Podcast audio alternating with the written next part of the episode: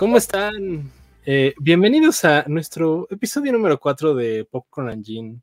Después de un, eh, una pausa de algunas semanas. ¿Cuántas semanas fueron, chicos? No lo tengo muy presente. Como tres, ¿no?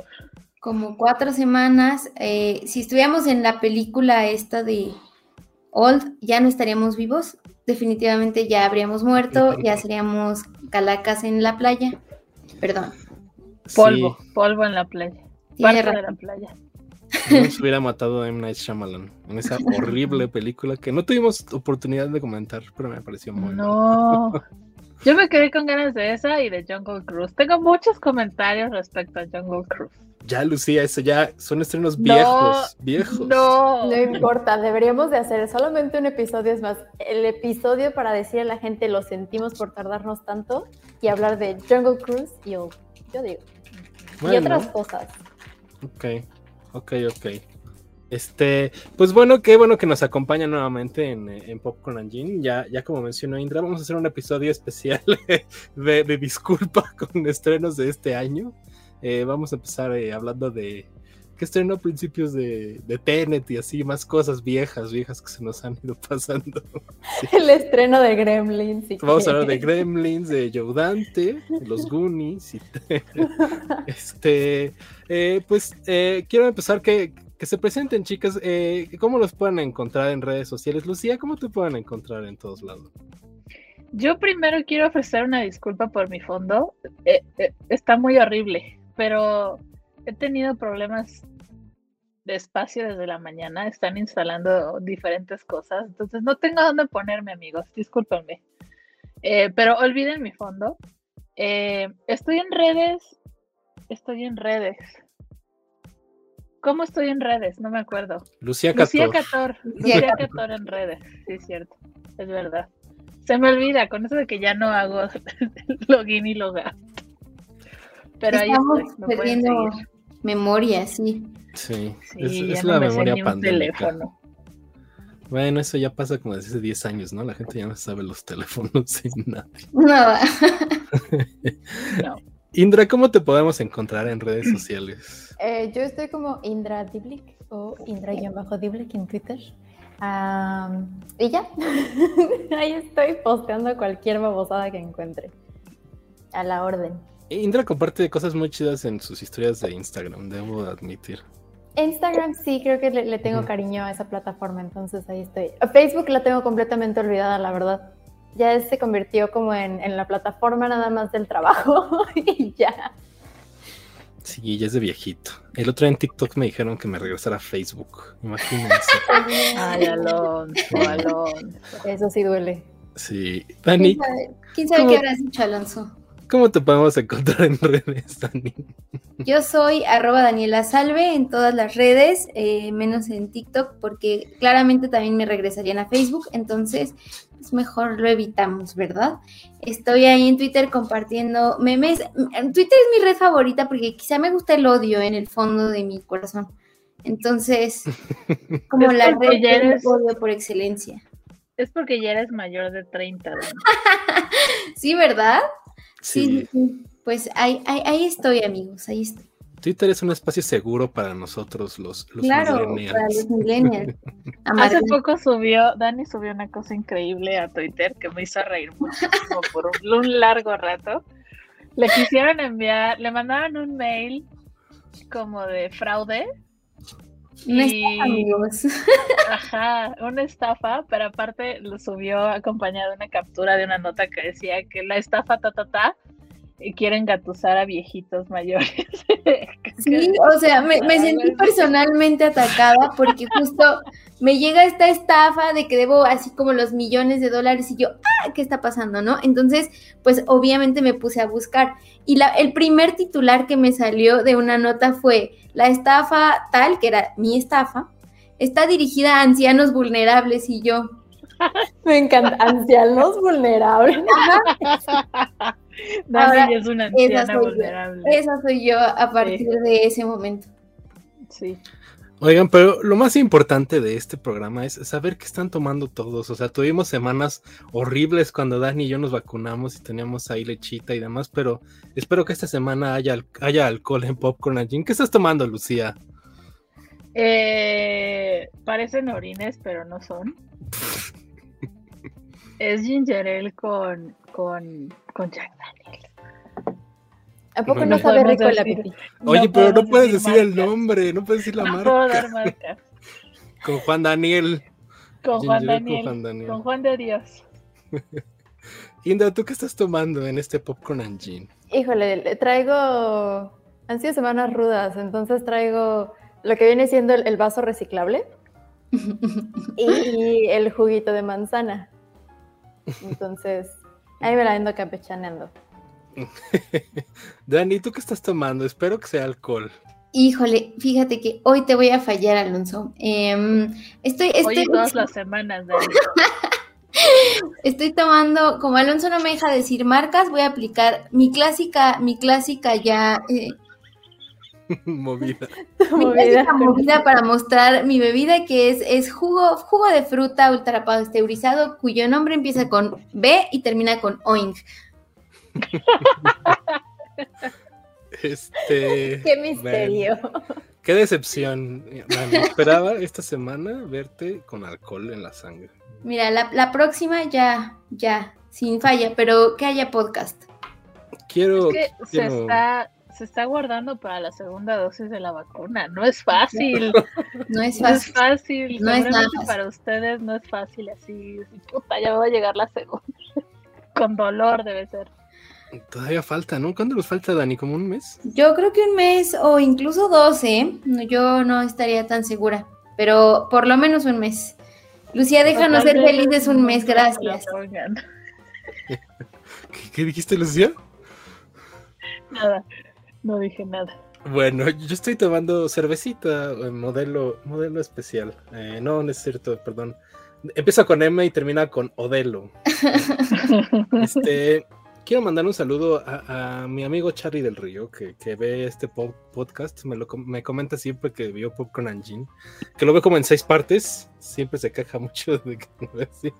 Pero se queja y se estuvo quejando con el gremio de críticos que pura farsa de que nosotros no tomamos. Ya me dijeron varias personas que no tomamos nada, que, que, que por qué tenemos que terminar borrachos este podcast. Entonces, este, Ay, oigan, es que yo me pongo muy mal así borracha, no puedo, debo ponerme un límite. Pues ese es Así el voy a aventar Lucía. el vaso, no, güey. Y estuvi- estuviera muy sabroso así si estuviéramos en vivo. Y así les puedo aventar así la copa, Sí, sí, pero creo a distancia no se puede. No, Lucía, vamos a terminar el podcast en, en el hospital, con suturas en la frente. No, Sí, no Lucía viene enojada. Sí, sí, sí, Yo me pongo muy mal, señor Charlie del Río, no pide que bebamos de más. Pues bueno, eh, ya que tenemos nuestra introducción, ya tienen. eh, Ah, yo soy. Está, tengo mi Twitter, discúlpenme. Yo estoy como Alonso, Alonso. Alonso Valencia J. Me pueden encontrar en todas las redes como Alonso Valencia J. Como estaba aquí ahorita antes de que lo cambiara, así estaba, así está en todas las redes. Y yo creo que es momento de empezar porque ya saben que este podcast dura cuatro horas. Yo siento que este va a durar un poco más, así cinco horas. Ay, edición especial extendida, eh, No, gracias a que no no. habíamos estado. Entonces, este, empecemos con las noticias de esta semana. Eh, teníamos una deuda pendiente porque era una nota que nosotros platicábamos en nuestro bonito chat de WhatsApp y que nos quejábamos mucho.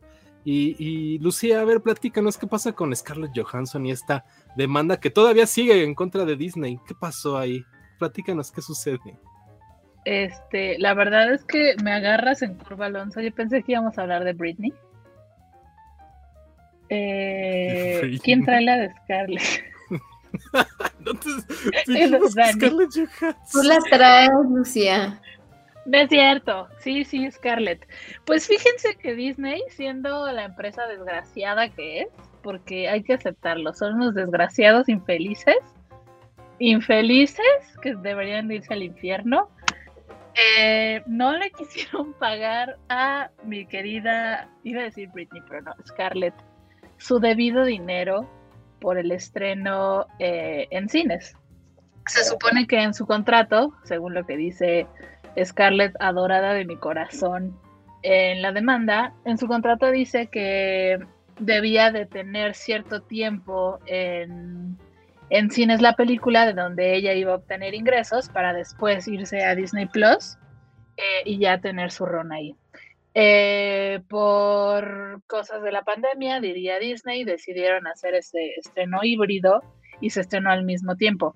Le fue bastante bien en el primer fin de semana de estreno a Black Widow, pero se está viendo una tendencia ya con varias películas que ya el siguiente fin de semana tienen un drop así impresionante. Eh, y pues mi señora Scarlett, que es productora también en esta película, perdió alrededor de 50 millones de dólares, que obviamente Disney no le va a pagar. Entonces, eh, según dicen por ahí las malas lenguas, Scarlett trató de resolverlo internamente. Eh, pues no sé si lealtad sea la palabra para una empresa tan desgraciada como Disney, pero pues por lealtad le hubieran pagado sus 50 millones y mire señora, qué bueno, terminamos 11 años de carrera juntos, todos muy bonitos. Váyase usted a hacer sus siguientes cosas váyase usted a hacer eh, el resto de sus películas. No llegaron a un acuerdo, así que Scarlett decidió demandar. Cayó así la super bomba alrededor de 10, 15 días después de que se estrenara la película, cuando estaban ya entrando en la promoción por Jungle Cruise. Eh, y Disney de inmediato reviró con, con un con una declaración bastante desagradable. No sé ustedes qué opinen como que culpándola o haciéndola ver muy frívola respecto a la pandemia y cómo era posible que eh, pues que no tuviera en consideración eh, la, situación por la que estaba atravesando eh, pues el mundo básicamente permitir que la, la, película se estrenara a través de Disney Plus. Es una pelea como de dos eh, entes muy fuertes. Scarlett es una, es una actriz bastante conocida y bastante bien posicionada en la industria. Es de las actrices mejor pagadas. Disney es una empresa enorme, gigante, desgraciada. Eh, y pues sí, es por dinero. Ninguno de los dos creo que lo está haciendo por la bondad de su corazón. Los dos quieren más dinero. Y se acabó.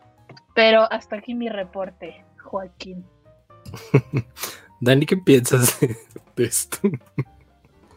Mira, yo tengo una opinión similar a la de Lucía, ¿eh? O sea, creo que el hecho de que Disney respondiera de esta forma como eh, tratando de, hacer que, que, Scarlett sea la villana de la historia me pareció terrible, o sea, un terrible manejo de, la situación, ¿no? Porque obviamente, pues, Scarlett puso su dinero ahí, ¿no? Y entonces, eh, es una, es, una, es una buena pelea, es algo, un tema que va a dar de qué hablar, porque además creo que no es la única persona que, bueno, está sufriendo como los estragos de eh, los estrenos simultáneos en el cine y en la televisión, ¿no? Bueno, en, las plataformas de streaming.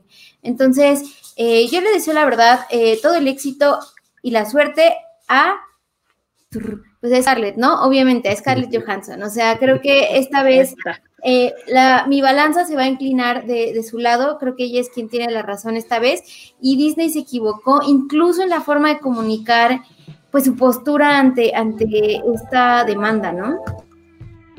Sí, fue muy, muy desafortunada, pero también una cosa muy importante es que Scarlett está, pareciera liderando una ola que se va a dejar venir con todos estos estrenos de streaming. Por ahí eh, se comenta que John Krasinski y Emily Blunt traen el mismo issue que, que Scarlett con Paramount, Paramount Plus. Obviamente, pues no fue la bomba de una actriz del tamaño de Scarlett Johansson contra Disney y un estreno así tan reciente.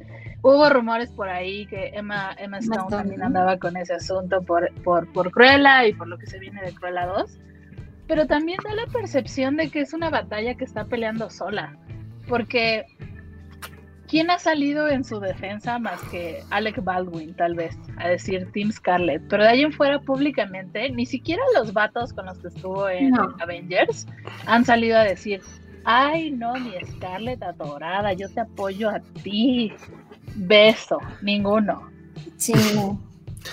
¿Sabes qué pasa? Este, es que es un caso primera vez en la historia, o sea, es la primera vez en la historia que las películas están estrenando en cines y en streaming al, mismo tiempo. O sea, no hay un precedente. Entonces, o sea, yo no estoy de acuerdo en que Disney sea malvado, pero creo que como han manejado el asunto los hace quedar mal. O sea, las respuestas estas de, es que eh, no está consciente de la pandemia, eh, decir cuánto había ganado ella de la película, que lo criticó su agente, que su agente yo no sabía que es el papá de Billy Lord, eh, el esposo, ex esposo, bueno, el viudo de, de Carrie Fisher. Este comentó que lo que estaba haciendo Disney era como usar como una arma eso en su contra de una manera súper mala. Entonces yo creo que no fue la mejor forma de manejar el asunto.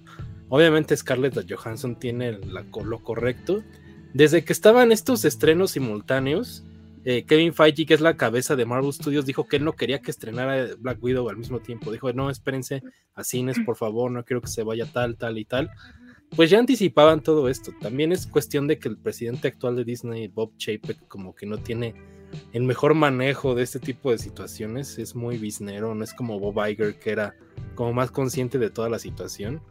Entonces sí, o sea, Disney la cagó, la verdad, o sea, con toda la, onda. Yo sí quiero que Scarlett gane.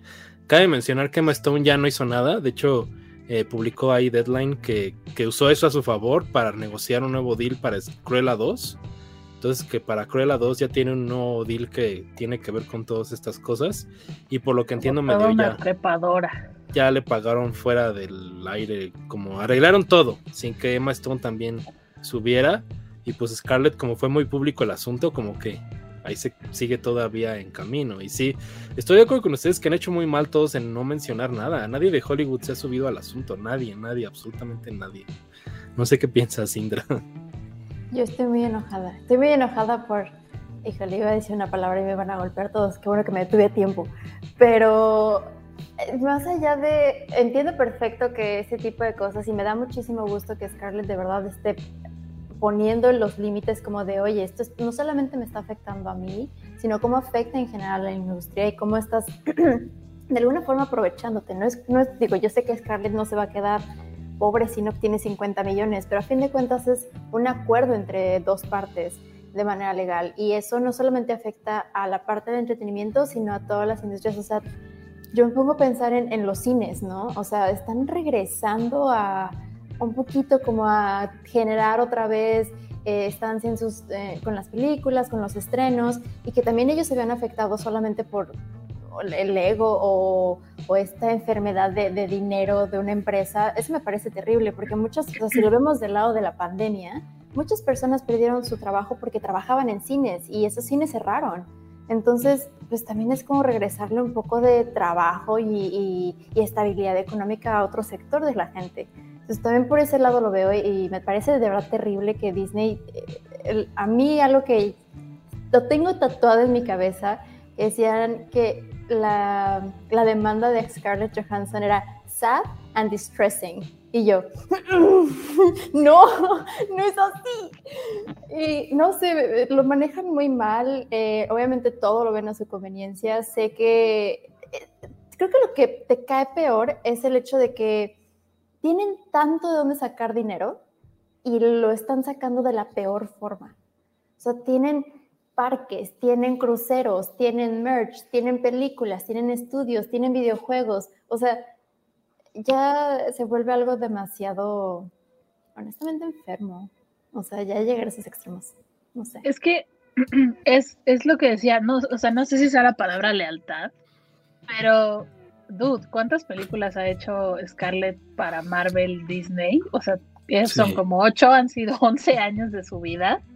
Y esta era como la última, así, la despedida con besito en su pompita. Y, güey, fue de la peor forma, de la peor forma. Y tampoco les está diciendo, güey, quiero el 30% del total ganado de todas las películas del universo de Marvel. O sea, les está, según yo, 50 millones de dólares ha de ser así, pocket change, tanto para Disney como para ella.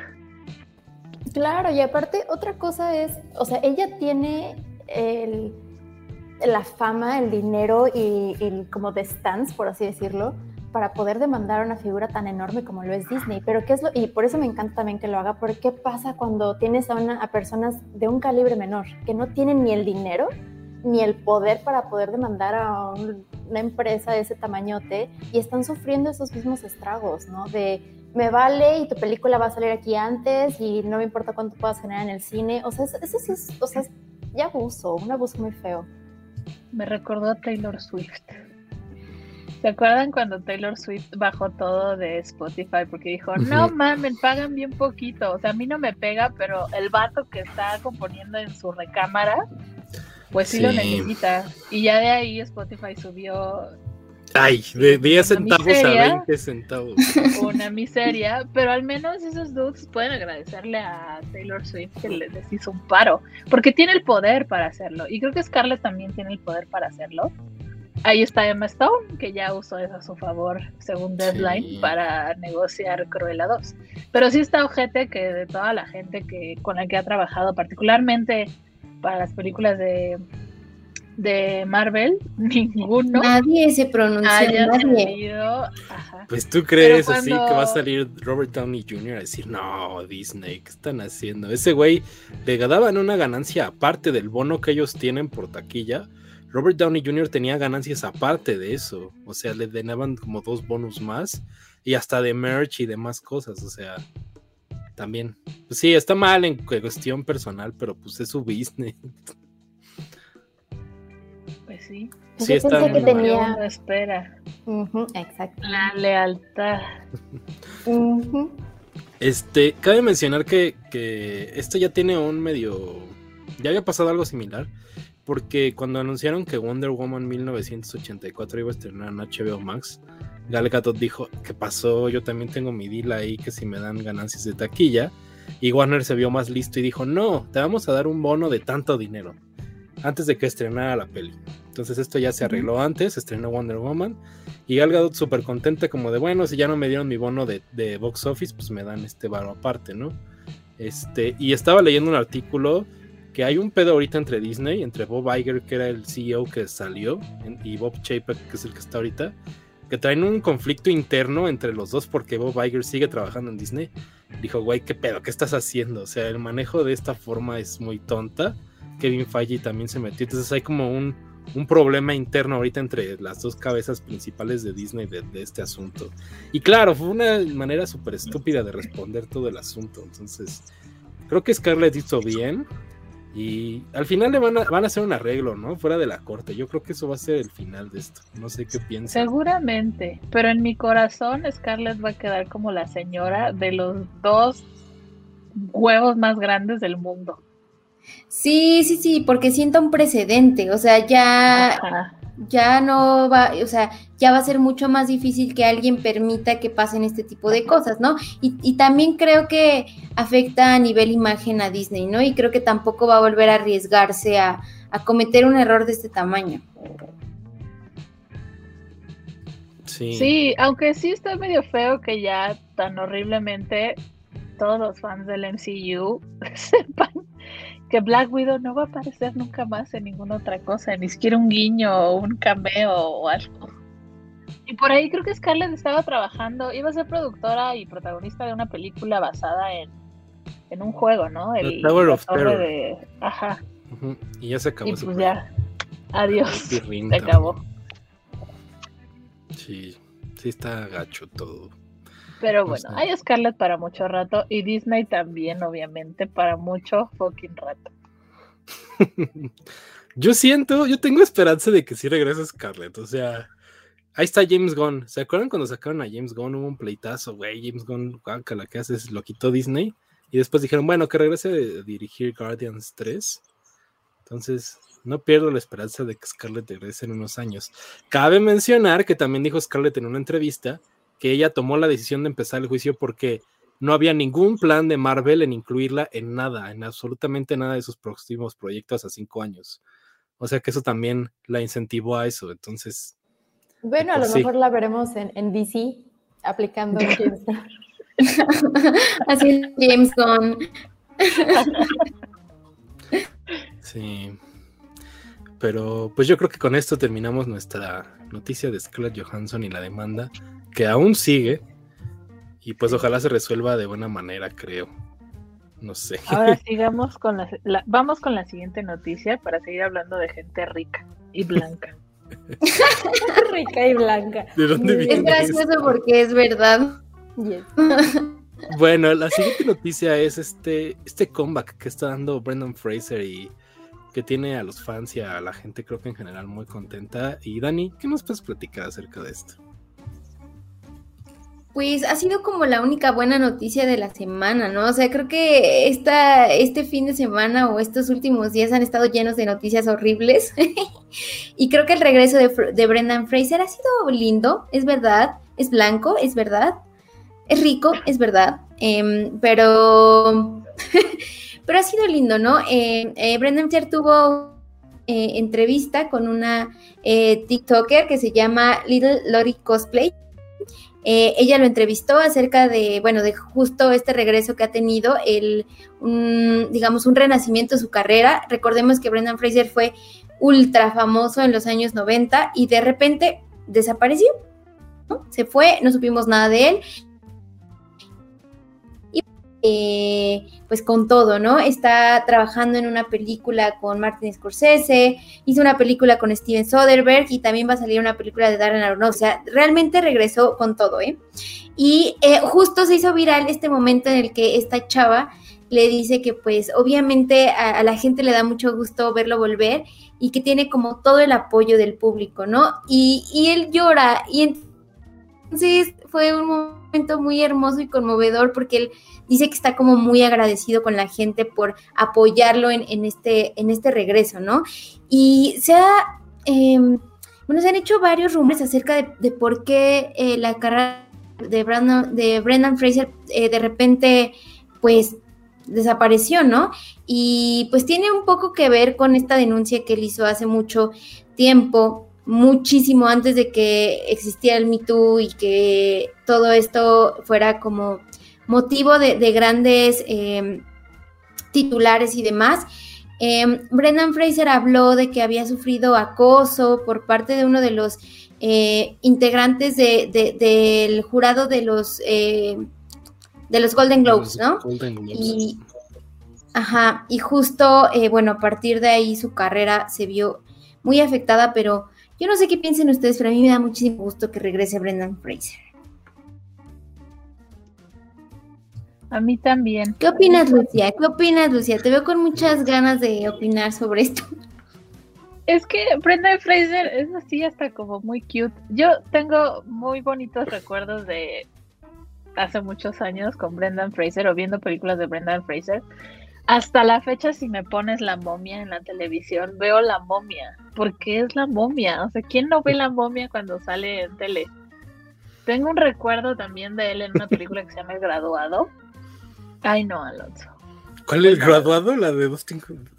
Se llama el graduado o el egresado, no me acuerdo. Creo que. No me acuerdo. Es como de los 90. También sale ahí McDreamy de, de Grey's Anatomy. Mm,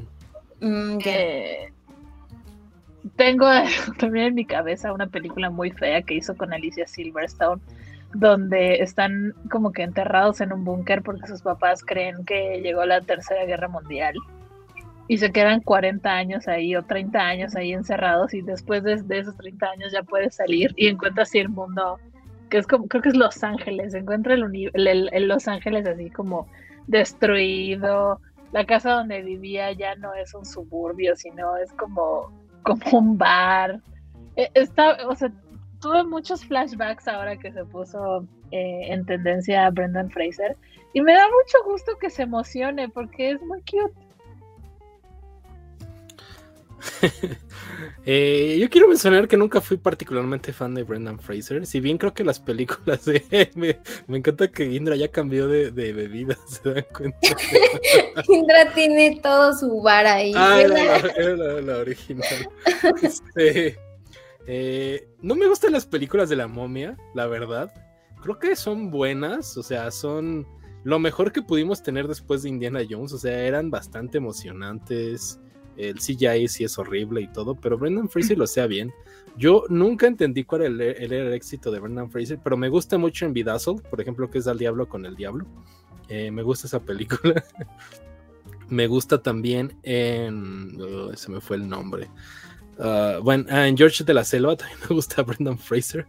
Este, y yo nunca entendí por qué desapareció ni cómo desapareció, porque si bien ya estaba la denuncia de los Golden Globes, años antes ya no veíamos a Brendan Fraser en nada. O sea, fue como de, pues se tomó un break o algo así. Y cuando empezaron a salir todas estas noticias de que tenía ahí una cosa con Hollywood y demás, pues yo sentí muy feo y muy triste por él porque tenía buena carrera, tenía una trayectoria, era el héroe del momento, o sea, era el protagonista, el lead que tenía que estar ahí. Entonces fue muy raro verlo desaparecer. Yo lo vi en, en esta película de Steven Soderbergh, si bien sale muy poco, pues me emocionó verlo de regreso. O sea, repito, no soy fan de, de Brendan Fraser, pero creo que era una cara reconocida que quitaron de la industria de manera pues como que medio discriminatoria. Entonces, este está chido que tengan su regreso y más en una película de Martin Scorsese ahí con Robert De Niro y Leonardo DiCaprio, creo que es un gran comeback y espero verlo en más. No sé qué piensas tú, Indra. Primero que perdón, Indra, antes, de que entre.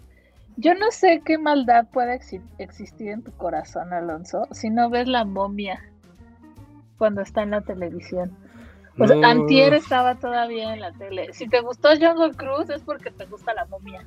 Es básicamente un reboot de la momia. Sí, no me encantó Jungle Cruz de entrada. este. Eh, Perdón. A ver, antes de que otra vez Yo puedo seguir bebiendo. Ustedes platillo aquí, miren. Sí me gusta la momia, pero en su tiempo decía, esto quiere ser Indiana Jones y no es Indiana Jones. Y ahora lo veo con ojos de ahora y es como de, güey, es lo mejor que tuvimos después de Indiana Jones, la neta. Entonces, así pasa. Pero a ver, Indra, ¿qué piensas del regreso de Brendan Fraser? Tú también levantaste la mano cuando dijo Lucía que la gente no podía dejar de ver la momia. O sea, literal, fuera de broma, el otro día la puse en Netflix. O sea, deja tú que la pasen en la tele. Activamente fui a Netflix a ponerla. Además es la combinación Brendan Fraser con Rachel Weisz. Exacto. ¡Güey! es, un todo. Sí, es, una muy buena. no, puedo decir es ganadora del Oscar. Es la película más profunda de toda la existencia. Oh, Dios mío, la revelación para la humanidad. Pero honestamente es bien divertida. Y no me voy a quedar con las ganas de decir mi guarrada, pero yo sigo sin superar. Creo que incluso Henry Cavill es como, eh, pero Brendan Fraser en, George de la Jungla es como, ay, fuck. Sí. Está bien sabroso. Brendan Fraser en la película esta que les digo del graduado, no mames. O sea, no es el graduado, Lucía, no es el graduado. Mira, es Lucía, Lucía dice el graduado y yo pienso en Dustin, Dustin Hoffman, así todo chiquito y todo viejito. Mrs. Robinson, ¿eh? Sí, totalmente. Ahora les digo, ahora les digo cómo se llama. ¿Qué piensas, Dani, de regreso? Ah, perdón, Indra, no, no, nada más para, después de mi guarrada, nada más quería cerrar con, aparte de que honestamente era un actor de entretenimiento y, o sea, no, no era uno de los actores como más dramáticos que tenemos en la historia, ¿no? Pero es un actor que sabe cómo darte entretenimiento, aparte siempre supo cómo manejar su guapura y eso se veía, además de, de que es una persona que a leguas o porque, bueno, no sé si a ustedes les pasa, pero a mí me pasa mucho que ciertos actores tienen como una personalidad muy definida en sus personajes. Y Brendan Fraser siempre fue una persona muy bonachona, siempre era como todo corazón, una muy linda persona, como que, tenía la intención de cuidar a los demás. Y, y, así es en la vida real este hombre, es, es un pan de Dios, tiene una, un corazón muy bonito. Ay, no sé, yo estoy bastante contenta de que regrese y y de verdad que la gente que le hizo daño, que se pudra. Papa Francisco, quítate, quítate, vamos a poner a Brendan Fraser en el Vaticano al frente. Adiós, nunca más. Se ve, se ve en su carita que es muy bondadoso. Se llama, en inglés, no encuentro el título en español, pero estoy como un 90% segura que es el graduado. Se llama With Honors. Y es con Joe Pesci, también sale ahí. Ok. No la recuerdo, la neta. Véanla, es muy bonita esa película también. Recuerdo la de Alicia Silverstone. Era Blast from the Past, ¿no? La de Alicia Silverstone. Yo me mm. acuerdo, en español se llamaba Mi novio atómico. ¡Es cierto! Gran título. Un día hay que dedicarle un podcast a los títulos horrendos que le ponen a las películas en español. Este, recordaron muchas bonitas películas de Brendan Fraser, pero tiene unas películas horrorosas, ¿eh? O sea. Alonso, por favor, salte de este podcast. Tiene Monkey Bone, que es una cochinada. La segunda de los Looney Tunes, Looney Tunes Back in Action, es horrible. Pero bueno, yo también quiero a Brendan Fraser. Lo, recordaré por Al Diablo con el Diablo, que es mi favorito. Es de las mejores películas. Justo el otro día estábamos viendo el, el clip de de cuando Brendan Fraser sale hablando español, del que es un cartel de Colombia. Estoy hablando español. Es que el final, no puedo con el español del final. No, gracias, soy alérgico a los crustáceos. O sea, es, una tontería, pero es muy increíble. La verdad es que es muy buen actor. Qué bueno que está de regreso. Okay. Interrumpí a todo el mundo, perdón. Está bien. No, está bien. Es, es buena emoción. Nosotros interrumpimos a Indra siempre. Era su momento. Sí, sí, sí. Este, ¿Algo más que quieran agregar del regreso de Brendan Fraser? Dani. No, por mí beatifiquemos a Brendan Fraser. O sea, por mí, hagámoslo. A mí la verdad me da mucho gusto que haya regresado porque siento que también le daban como muchos papeles de el guapo, ¿no? Entonces como que siento que no tenía que mostrar tanta calidad actoral y ahora me da curiosidad saber cómo va a ser eh, el trabajo con estos eh, directores, ¿no? Scorsese, Aronofsky, no he visto la película de Soderbergh, pero pues la voy a ver, entonces me da curiosidad saber eh, ¿Qué hay ahí de talento actoral en Brendan Fraser, ¿no? Además de su carita toda preciosa. Bueno, pues Popcorn and Jim eh, en favor de que Brendan Fraser aparezca en todo, en los Avengers y sea la nueva Black Widow y demás, ¿no? Y la nueva Mary Poppins, si La nueva Mary Poppins, Emily Blunt, ¿qué? Entonces, Vamos a pasar con nuestra primera serie de esta semana, que es The White Lotus, de la cual ya había hablado Indra en hace dos episodios, fue The White Lotus, cuando apenas estrenaba. Imagínense cuánto tiene que no hacemos Popcorn and Jean. Hablamos del primer episodio y ya se acabó, se acabó la temporada y aquí estamos. Eh, yo le traigo muchas ganas, entonces quiero pedir que no den spoilers porque tengo ganas de verla, pero me la voy a echar y y siento que vienen los spoilers. Lucía, de White Lotus, ¿qué te pareció en HBO Max? Platícanos. Mira, a Dani le dimos muchos spoilers cuando hablamos de Loki, así que te aguantas, Está bien, a ver, venga. Eh, The White Lotus, pues hoy la, temática del podcast es blancos ricos, entonces vamos a hablar de The White Lotus. Eh, cuando nos la recomendó Indra, la verdad yo no la había visto, pero tenía creo que dos episodios de haberse de haber salido al aire. Eh, es una serie original de HBO, porque hay una diferencia entre las series originales de HBO y las Max original. No sé cuál es la diferencia. Supongo que si llegan primero al streaming y después a televisión, no tengo ni idea. Pero este es original de HBO. Eh, como ya les había platicado Indra, es la historia de un hotel en Hawái que se llama The White Lotus, a donde llega una serie de personajes, ya sea una familia, ya sea una señora eh, que está despidiendo a su mamá porque se murió hace poco, unos recién casados, y el contraste que vive toda esta gente rica blanca con los empleados del hotel que no la pasan tan bien, ¿no? Y que tienen que ser como estos seres perfectos que todo el mundo, todo el tiempo los están atendiendo a estas personas solo para que estén a gusto en su estancia en The White Lotus. Eh, me llamó bastante la atención. Eh, no la había visto porque fue episódica y la verdad, cuando mi vida es muy ocupada, entonces cuando hago eso, pierdo como el hilo de las series. Pero este fin de semana que estuve en estado de postración, me dediqué a ver la serie eh, creo que va como con un ritmo muy lento. No es que tenga unas, eh, no, es que tenga escenas que tenga picos así que te queden así impresionante con el giro de, de, la trama. Empieza muy bien. Empieza con una escena donde te habla de un asesinato, pero no sabes de quién. Intuyes que es alguien porque no lo ves, no ves ese personaje en esa escena y ya de ahí brinca a a la llegada de, las personas ahí a, White Lotus, toda la, estancia. Eh, es una serie bastante buena. Siento, o sea, el final no sé si ya vieron el final. ¿Nadie ha visto el final? Maldita sea. No, aún no me decido si el final es como algo muy maravilloso o es un final muy normal. Eh, pero es un final. No sé, es que tienen que verla. La tienen que ver y ya después comentamos si es como un final que esperabas o si es como una gira de, tuerca que dices, güey, sí, estuvo bastante bien. Em, pero finalmente es como un estudio de la gente rica blanca en contraste con la gente que los atiende mientras van de vacaciones a cierto lugar y donde siempre están hablando de dinero y siempre están hablando de lujos y se hospedan en unas habitaciones increíbles, pero quieren más porque quieren tener más que el que se está hospedando al lado.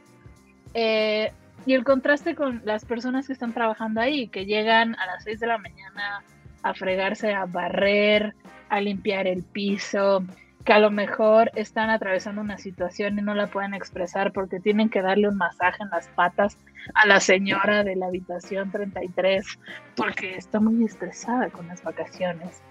Eh, y te empiezan a mostrar la historia de todos y como este enlace entre, entre los personajes, porque al final están viviendo en un mismo lugar y están viviendo una misma historia al mismo tiempo, pero el desenlace te muestra cómo se separan los caminos y al final quien tiene el dinero tiene el poder. Y aunque vivan de el discurso hay que apoyar a todo mundo y somos eh, unos desgraciados por tener tanto dinero, disfrutan de tener tanto dinero y disfrutan de tener el poder sobre otras personas. Y así termina la serie. Eh, no les voy a decir quién es, quién es el personaje que muere y qué pasa después de eso, porque es un spoiler y Alonso no quiere escuchar los spoilers.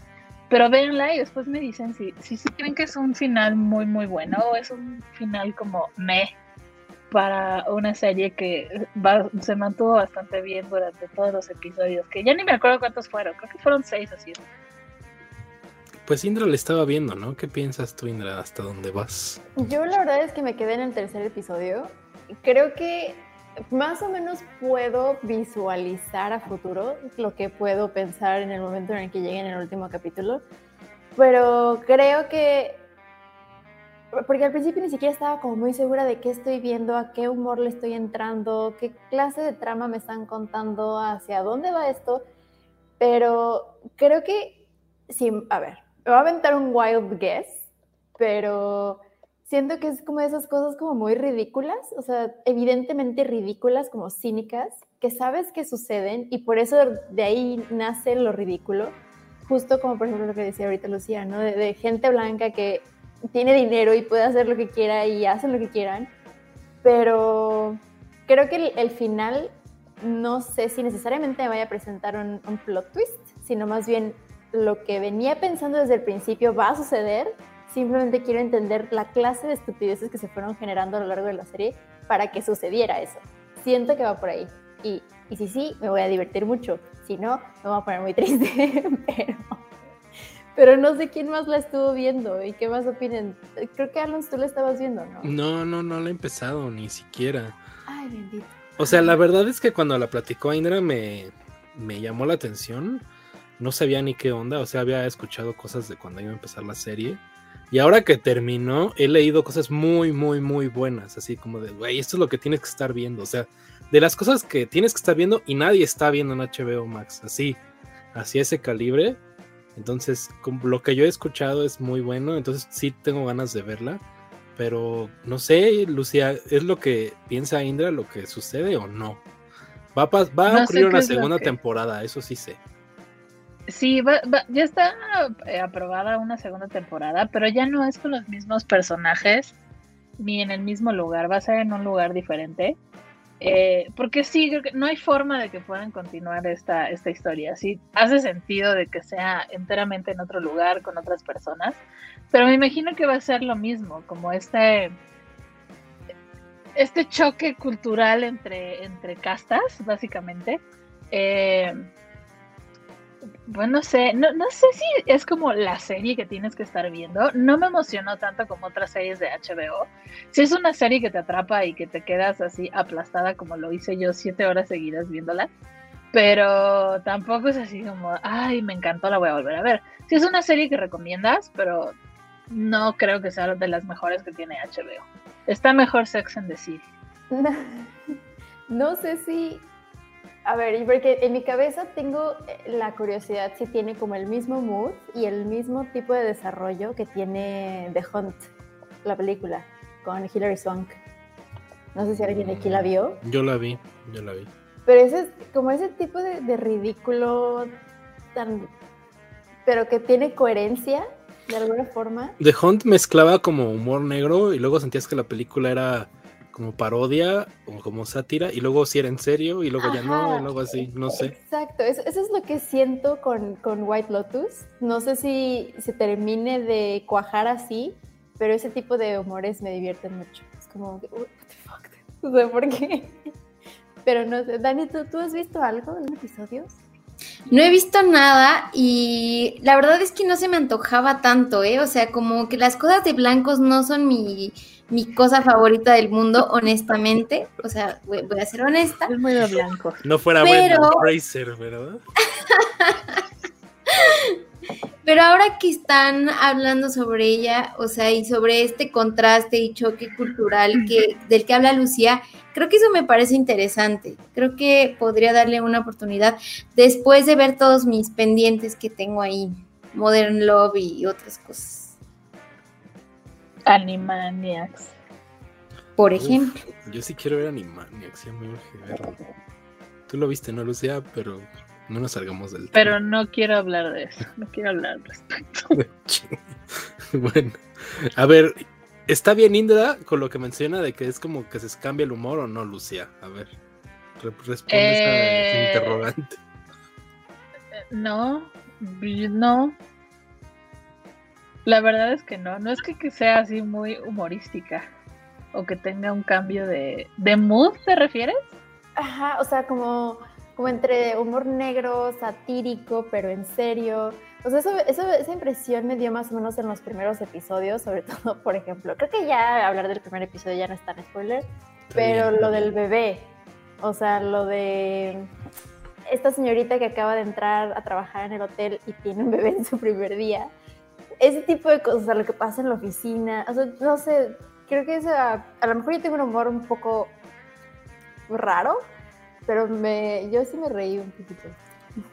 Pues es que a lo mejor tenemos la misma visión, pero al menos yo lo veo como si fuera una crítica, porque en el primer episodio está una mujer que está como de trainee en, el hotel, pero está embarazada y está en, en el parto, pero no se va porque tiene que trabajar y tiene que atender a los invitados.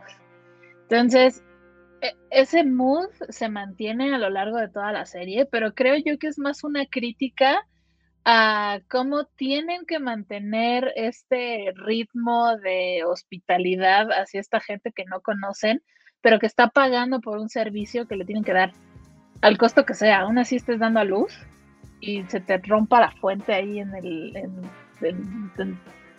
frente de todo mundo. eh, no puedes dejar de trabajar porque los tienes que atender. Yo, yo eso lo, lo vi muy constante, pero lo vi como una crítica entre, pues creo que sí es como entre clases. Ok. Eso está interesante. Ya di el spoiler. No es cierto. Eh, no, no, no. Indra sí lo está viendo. Ah, espérame. No es cierto. Bueno, en resumen, Lucía. ¿te gustó o no te gustó? Sí, sí me gustó, me gustó bastante. No creo que sea la mejor serie de HBO. Me han gustado más series de HBO, pero sí es una serie que te cacha, que te, que te atrapa y que te- les puede gustar bastante.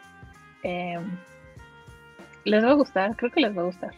Y sí la recomendaría. Ya se la recomendé a mi mamá, y si se la recomendé a mi mamá es porque me gustó. Ok. ¿Y a tu mamá ya la vio? La empezó a ver. ¿Y qué le El otro día me dijo, ¿cómo se llama la serie que me dijiste que viera? Ay, qué precioso momento. Bueno, pues vamos a pasar a nuestra segunda serie de esta semana, que se llama Shmigadun en Apple TV Plus. Y esa la vio Indra. Yo también he leído muy buenas cosas de esta serie. Sé que es un musical, pero Indra, platícanos de qué trata Shmigadun y qué tal te pareció. Verán, yo, yo soy muy fan de Michael Key. Me encanta. Eh, soy de, esa clase de humor, de ahí soy. Entonces, hay cosas que es como, bueno, no soy tan fan al parecer. Y, y, yo veía así, me parece, en los estrenos, ¿no? Y a ver, puedes ver, te recomendamos esto. Y yo, ay, pero no sé, no me trae tanto el póster. Y dije, bueno, ya, vamos a ver, a ver qué tal. Nunca había escuchado de la serie, nunca había leído nada al respecto. Y me la aventé así como de, pues bueno, para pasar el rato. Y pues, qué ratote tan más increíble me pasé. Porque es una serie bien cortita, son seis episodios de como 30 minutos aprox, o sea, es muy cortita y les, puedo, les voy a adelantar porque yo sé que no muchas personas son fan de los musicales en general, pero Schmigadoon se trata, es un musical que trata de esta pareja conformada por, perdónenme, se me fue el nombre de esta chica de SNL y bueno, Kiga Michael Key, que están tratando como, bueno, te cuentan su historia y cómo se conocieron, los dos son doctores y es como muy precioso porque se conocen a través de los dulces. Y yo, ay, qué precioso momento. Yo soy fan de los dulces. ¿Quién no quisiera enamorarse de alguien que te da dulces gratis? Pero bueno, el chiste es que te van contando como toda esta historia de cómo se conocen, un poquito el trasfondo de, de cómo fue progresando su relación y ya más adelante cómo se enganchan uno al otro y dicen, ah, vamos a hacer forever and ever. Pero su relación empieza a ser un poquito escabrosa. Bueno, no escabrosa, pero sí de tener como ciertos tropiecillos por ahí y entonces, esta mujercilla, cuyo nombre, perdónenme, de verdad, si alguien lo tiene en la mente, échenmelo, porque se me fue completamente. Pero ella decide como querer salvar su relación, ¿no? Porque para ella es muy importante, ella lo ama de verdad y ella quiere estar siempre con él. Entonces deciden hacer un retiro y en ese retiro eh, muchas cosas suceden, muchas cosas salen a la luz, pero llegan a este pueblo que es Shmigadon. Y en este pueblo es un pueblo, al parecer, muy perfecto, ¿no? Incluso ellos cuando llegan piensan que es como algún tipo de atracción porque todos empiezan a cantar. Y a lo largo de toda la serie te van representando, obviamente, todos los personajes del pueblo, quién es cada quien, qué clase de problemas tiene y cómo los están resolviendo y cómo ellos incluso están em, ayudando o entorpeciendo a esos problemas ¿no? del pueblo. Y en el Inter, obviamente, pues tratan de, resolver si su relación es viable todavía o si ya necesitan separarse, porque aparte, y cuando intentan regresar y pasan la noche, creo que este es el primer capítulo, sí, pasan la noche en el pueblo y al día siguiente ya se van a ir, pero resulta que el puente por el cual cruzaron para llegar a Schmigadun, accidentalmente, ya no los lleva de regreso a donde ellos, de donde ellos partieron, del bosque, ¿no? Eso es una cosa bien rara. Es muy divertida, tiene mucha comedia. Yo pensé que iba a ser o muy cheesy o muy exagerada, pero la verdad es que lo que sí les puedo adelantar es que si de plano no toleras los musicales, no le entren. Eh, a la gente que sí les gustan los musicales, entrenle porfa, porque es cántico tras cántico, pero está justificado y está muy bien justificado.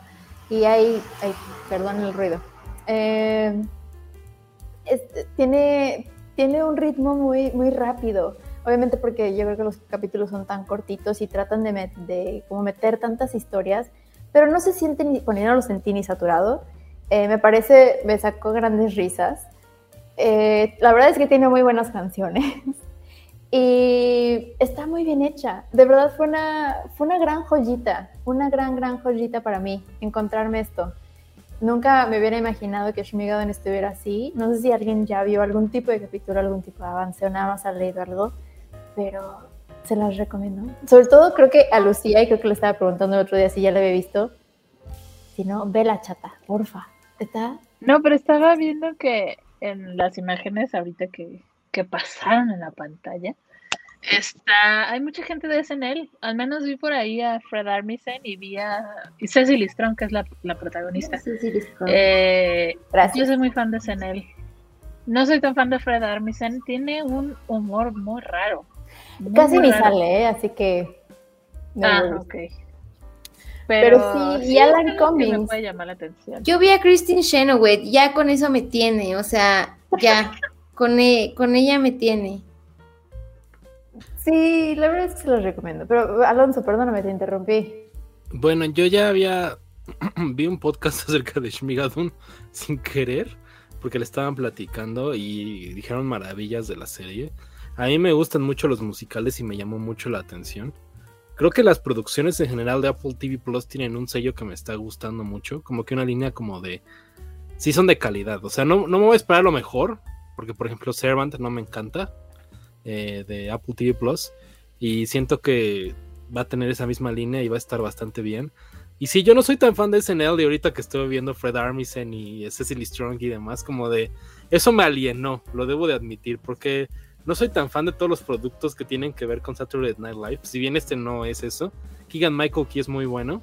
Eh, él y Jordan Peele pues eran la onda, pero ahora Jordan Peele es, es el maestro del terror. Entonces ya, ya no está en esas ondas de, comedia.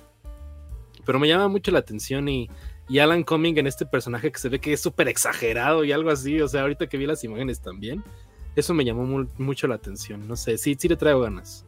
Sí, y algo que, omití un poco ahí, porque yo a lo mejor me llevo, llevo, soy como un niño, o sea, bueno, un, ente, una criatura pequeña de edad corta.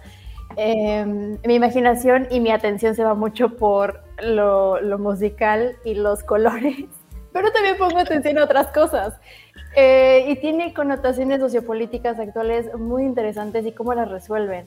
Eh, tocan temas de la religión, o sea, toman la sexualidad.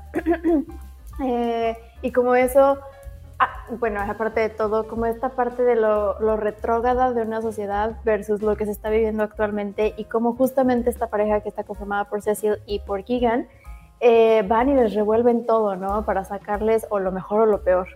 Y, y de verdad, eh, denle una chance, insisto, creo que esto puede ser demasiado para alguien que de verdad no tiene como ni una paciencia los musicales, pero definitivamente sí se las recomiendo mucho se la van a pasar muy bien. Yo tengo una pregunta. ¿Musical estilo Lin Manuel Miranda? No, se ve que es musical como The Sound of Music, ¿no? Es más como The Sound of Music. Ah, ok. Porque quise ver In the Heights y Dios mío. ¿No te gustó? No la soporté, o sea, no pude, no. Híjole, Lucía. No, vi, vi Discúlpenme, no pude, no pude, no pude. Pero ¿qué fue lo que no te gustó? O sea, ¿qué fue lo que dijiste? Ay, no, ya, hasta luego. Bye. ¿Sabes qué? Creo que es como un trademark mucho de, de este hombre, de Lin Manuel Miranda. O sea, está mucho como en el rap. Ah, ya. categorizando correctamente. Entonces, mucho de lo que él hace es que el diálogo es cantado, no es como musical de digo diálogo, va cancioncita, diálogo tradicional. Todo es cantado. Sino que, todo es cantado, se me hizo pesadísimo. Pero In the Heights no es toda cantada, Lucía, como Los Miserables. Como Los, Miserables es toda cantada, toda, toda, toda. que yo vi In the Heights fue así, dije, Dios mío, ya. Ahí sigue, así como, ¿quieres seguir viendo? No. me quedé como a los 20 minutos. La voy a terminar de ver, pero me costó mucho. A mí me gusta Lin Manuel, me gusta Hamilton muchísimo. Hamilton me gusta mucho. Hamilton es bueno. In the Heights tampoco me encanta, eh. debo coincidir con Lucía. Se me hace una buena película en cuestión de producción y demás cosas, pero algo que algo, hay algo que no me hace clic ahí. Como que es oh, underwhelming, diría yo, como de están pasando tantas cosas tan flashy en pantalla y tanto tan chingón y es como de que no sientas nada es raro. Pero no sé, Ishmigadun me llama mucho la atención. No sé, o sea, si, si es como ese tipo de musicales como, como Mary Poppins y demás, todavía más me llama la atención, más, no sé, Indra. No, sí, definitivamente, no, no te abruma ese grado de estarte cantando todo el tiempo, definitivamente, y lo cual da, un alivio, porque una serie cantada forever and ever yo creo que vuelve loco a alguien. Entonces, no, se la van a pasar muy bien, de verdad, espero que les guste, pero sí se las recomiendo un montón échenlo. Y, y dura poquito, y me lo eché de una sentada. Y, yo estoy comiendo. ¿Cómo es que ya voy en el quinto capítulo? ¡Qué bien! Ay, qué cuesta 69 pesos. Sí, está súper barato. Yo la verdad es que he visto muy pocas, o sea, tengo la suscripción y he visto muy pocas cosas en Apple TV Plus, pero se me antoja muchísimo esta serie. Es que yo sí soy súper fan de los musicales también y me gustan mucho las series musicales. O sea, por ejemplo, Crazy Ex Girlfriend es como una de mis series top, top, top, top de la vida. Zoe, por cierto, que hablamos de ella en el primer Ah, episodio, sí. ya la subieron a HBO Max. Sí, va a sí, tener su, su final, Lucía, sí va a ver ahí. Sí. Posiblemente, no está confirmado. Ay, sí va a pasar, ya ves, te dije eso. Esperemos que sí. Esperemos que sí, porque es muy bonita serie.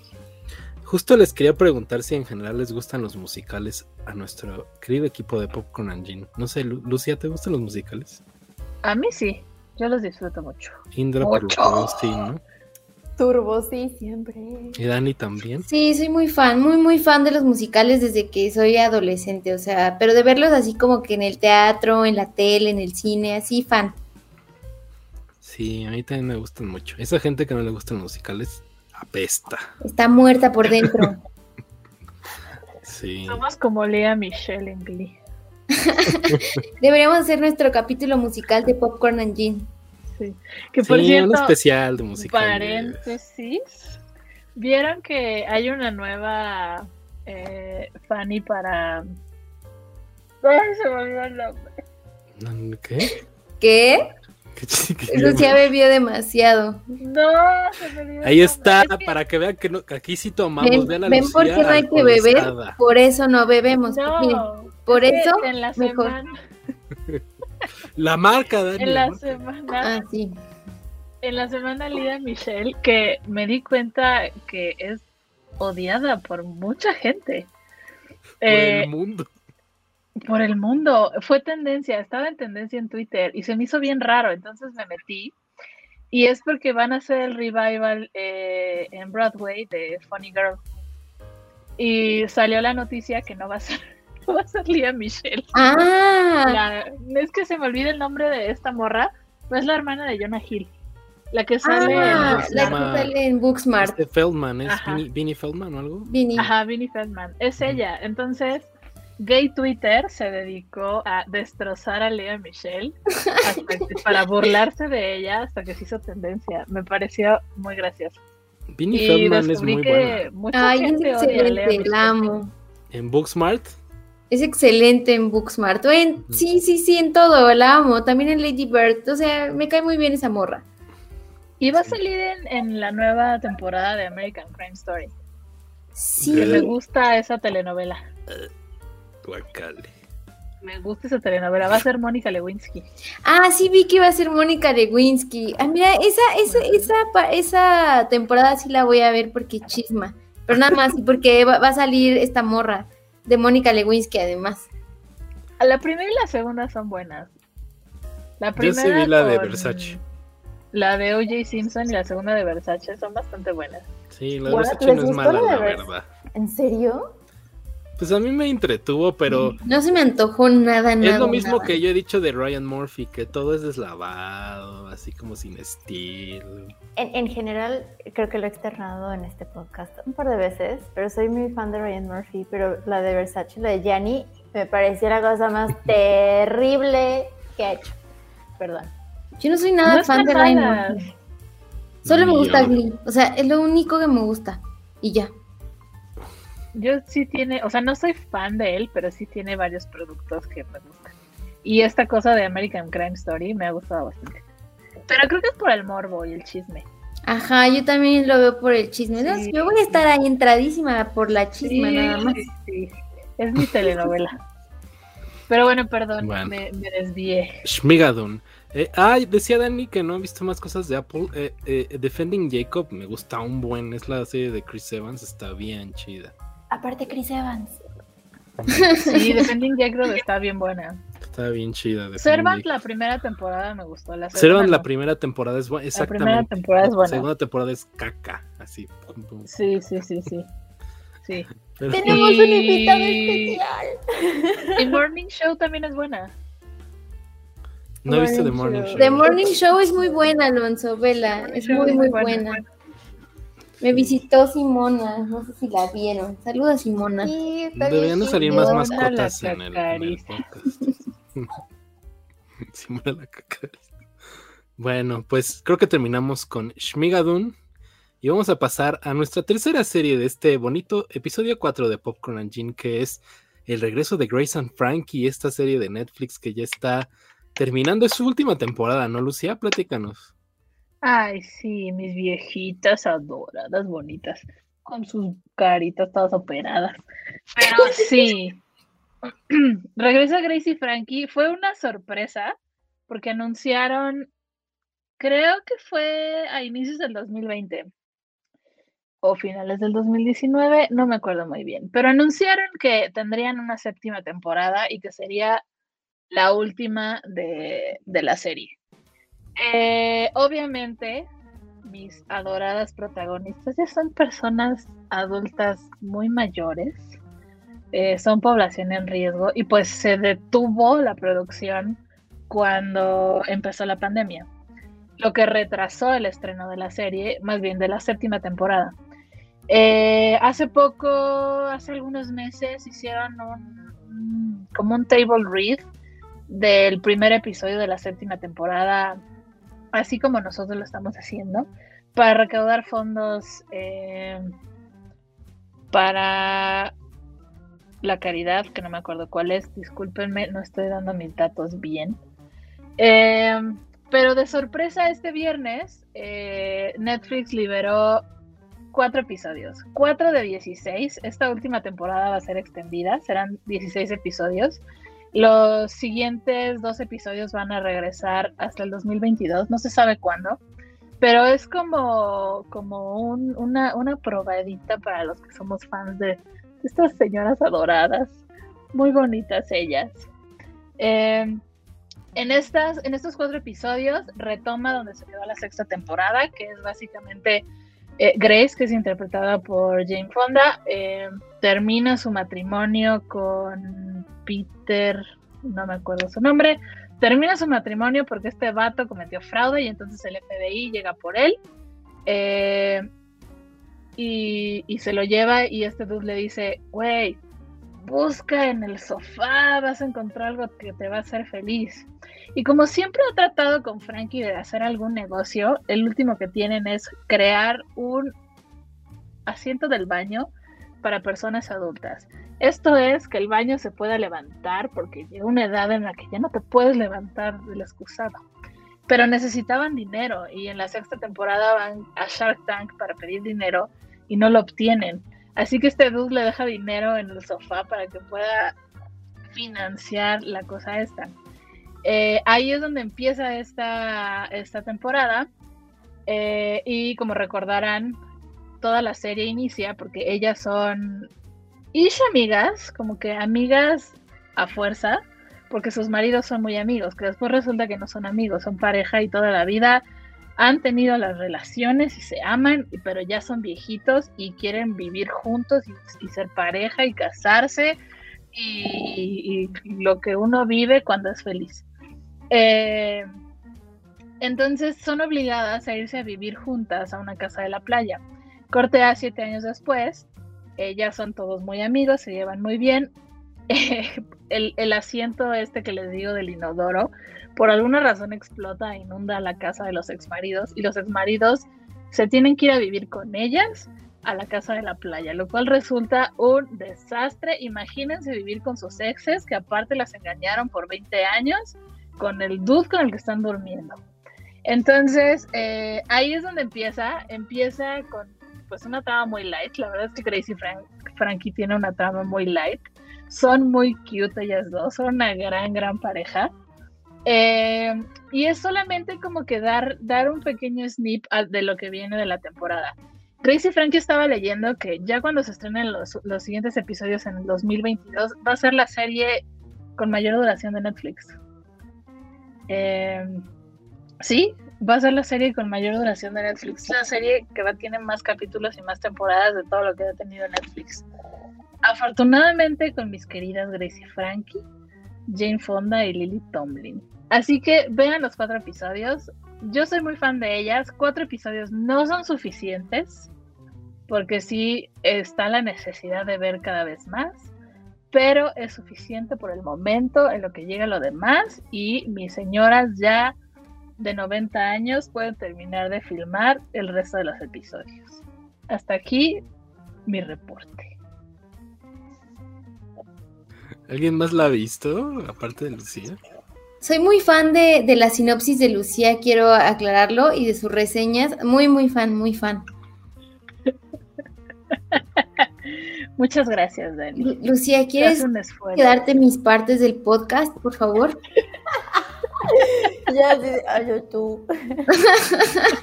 Haz mi trabajo. Me gusta mucho Grace and Frankie. La verdad es que es, es un humor muy, muy padre. Es una serie muy ligera. Y me gusta mucho la química que hay entre todos los protagonistas. Ahora que Lucía me cuenta de qué va la sexta, ya me, muero por verla. Creo que va a estar súper, súper gracioso verlos ahí a los cuatro ot- otra vez eh, juntos. Entonces, sí, yo sí tengo muchísimas ganas de ver Grace and Frankie.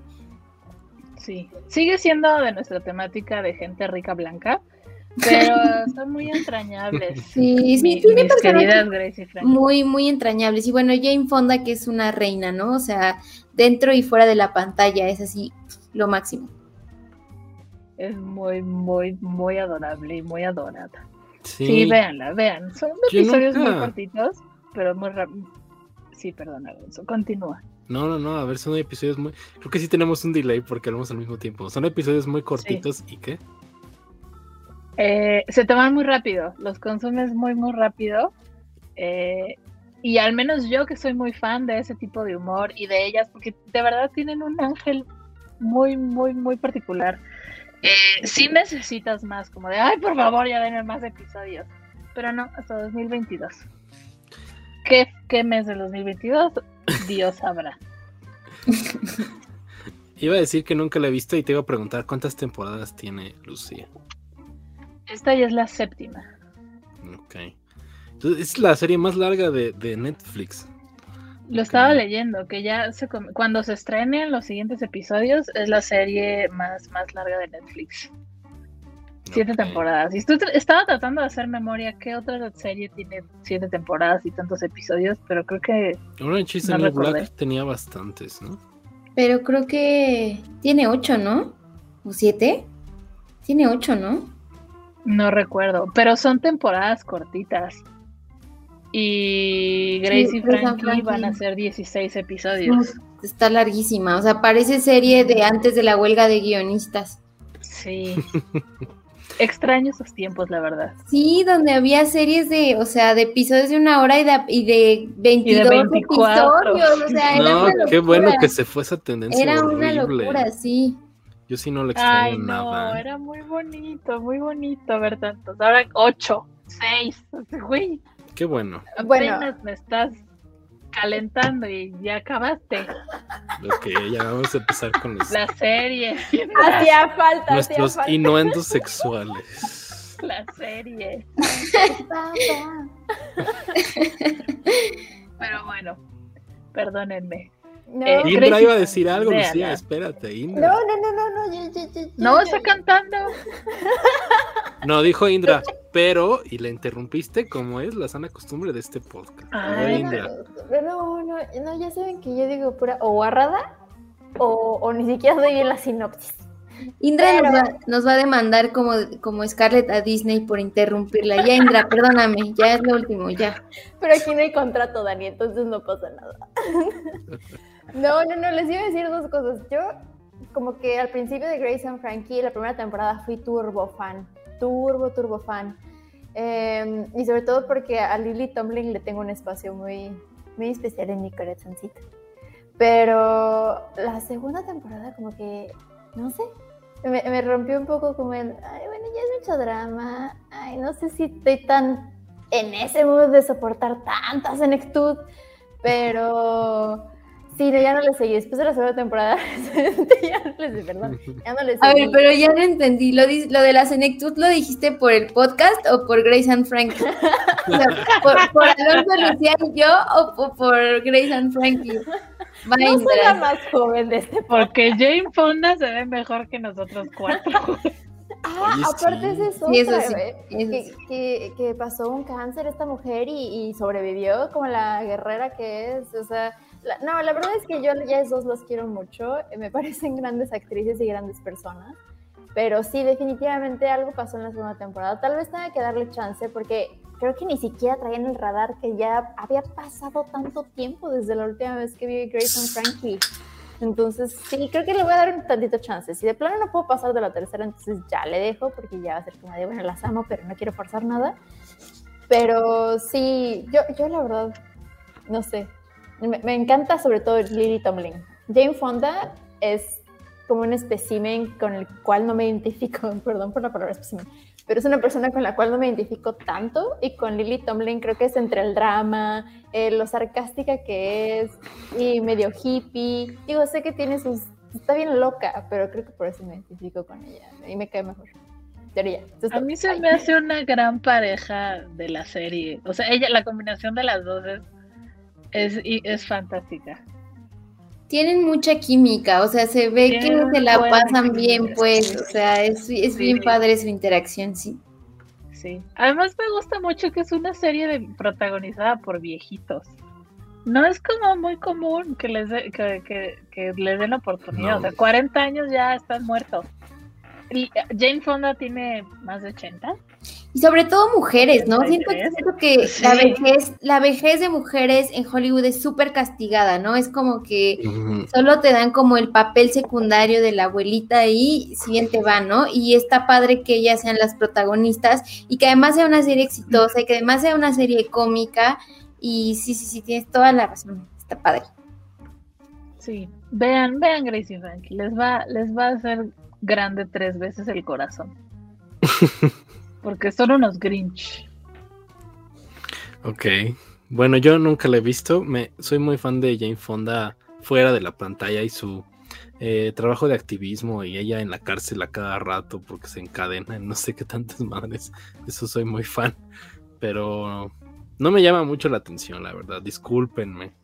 Entonces, este, pero la recomendaron bastante bien. Bueno, a Indra creo que no le convenció la segunda temporada. entonces. Pero, pero porque no quiero aceptar mi senectud. Entonces, si las veo es como, ay, no, ya voy para allá. Pero ustedes véanla, véanla, véanla. te faltan como. Ya voy para allá, voy a a los 40. No, ya, no, no, no nos hagas más viejos de lo que quiero ser. Pero bueno, vamos a pasar con nuestra última serie de esta semana, que es eh, Marvel What If, que es este proyecto animado, que es como una especie de antología de Marvel en donde vemos qué pasaría si, basada en obviamente en estos cómics de What If de los 70s, 80s, en donde veíamos escenarios distintos de qué pasaría si cambia algo en, en alguna situación del universo Marvel y cuáles son las repercusiones de esto y demás. Y justo en el primer episodio de What If, vemos qué pasaría si eh, Peggy Carter, este personaje que vemos en las películas del MCU, se convirtiera en, no en el Capitán América, porque en What If se llama Captain Carter. Y todo esto tiene que ver porque la Capitana Carter en esta escena clave en Captain America, The First Avenger, en la que transforman a Steve Rogers de este flaquito ñango al super soldado que conocemos, en la película ella sube como una cápsula donde está protegida de cualquier cosa que suceda. Y en este lugar también están agentes de Hydra.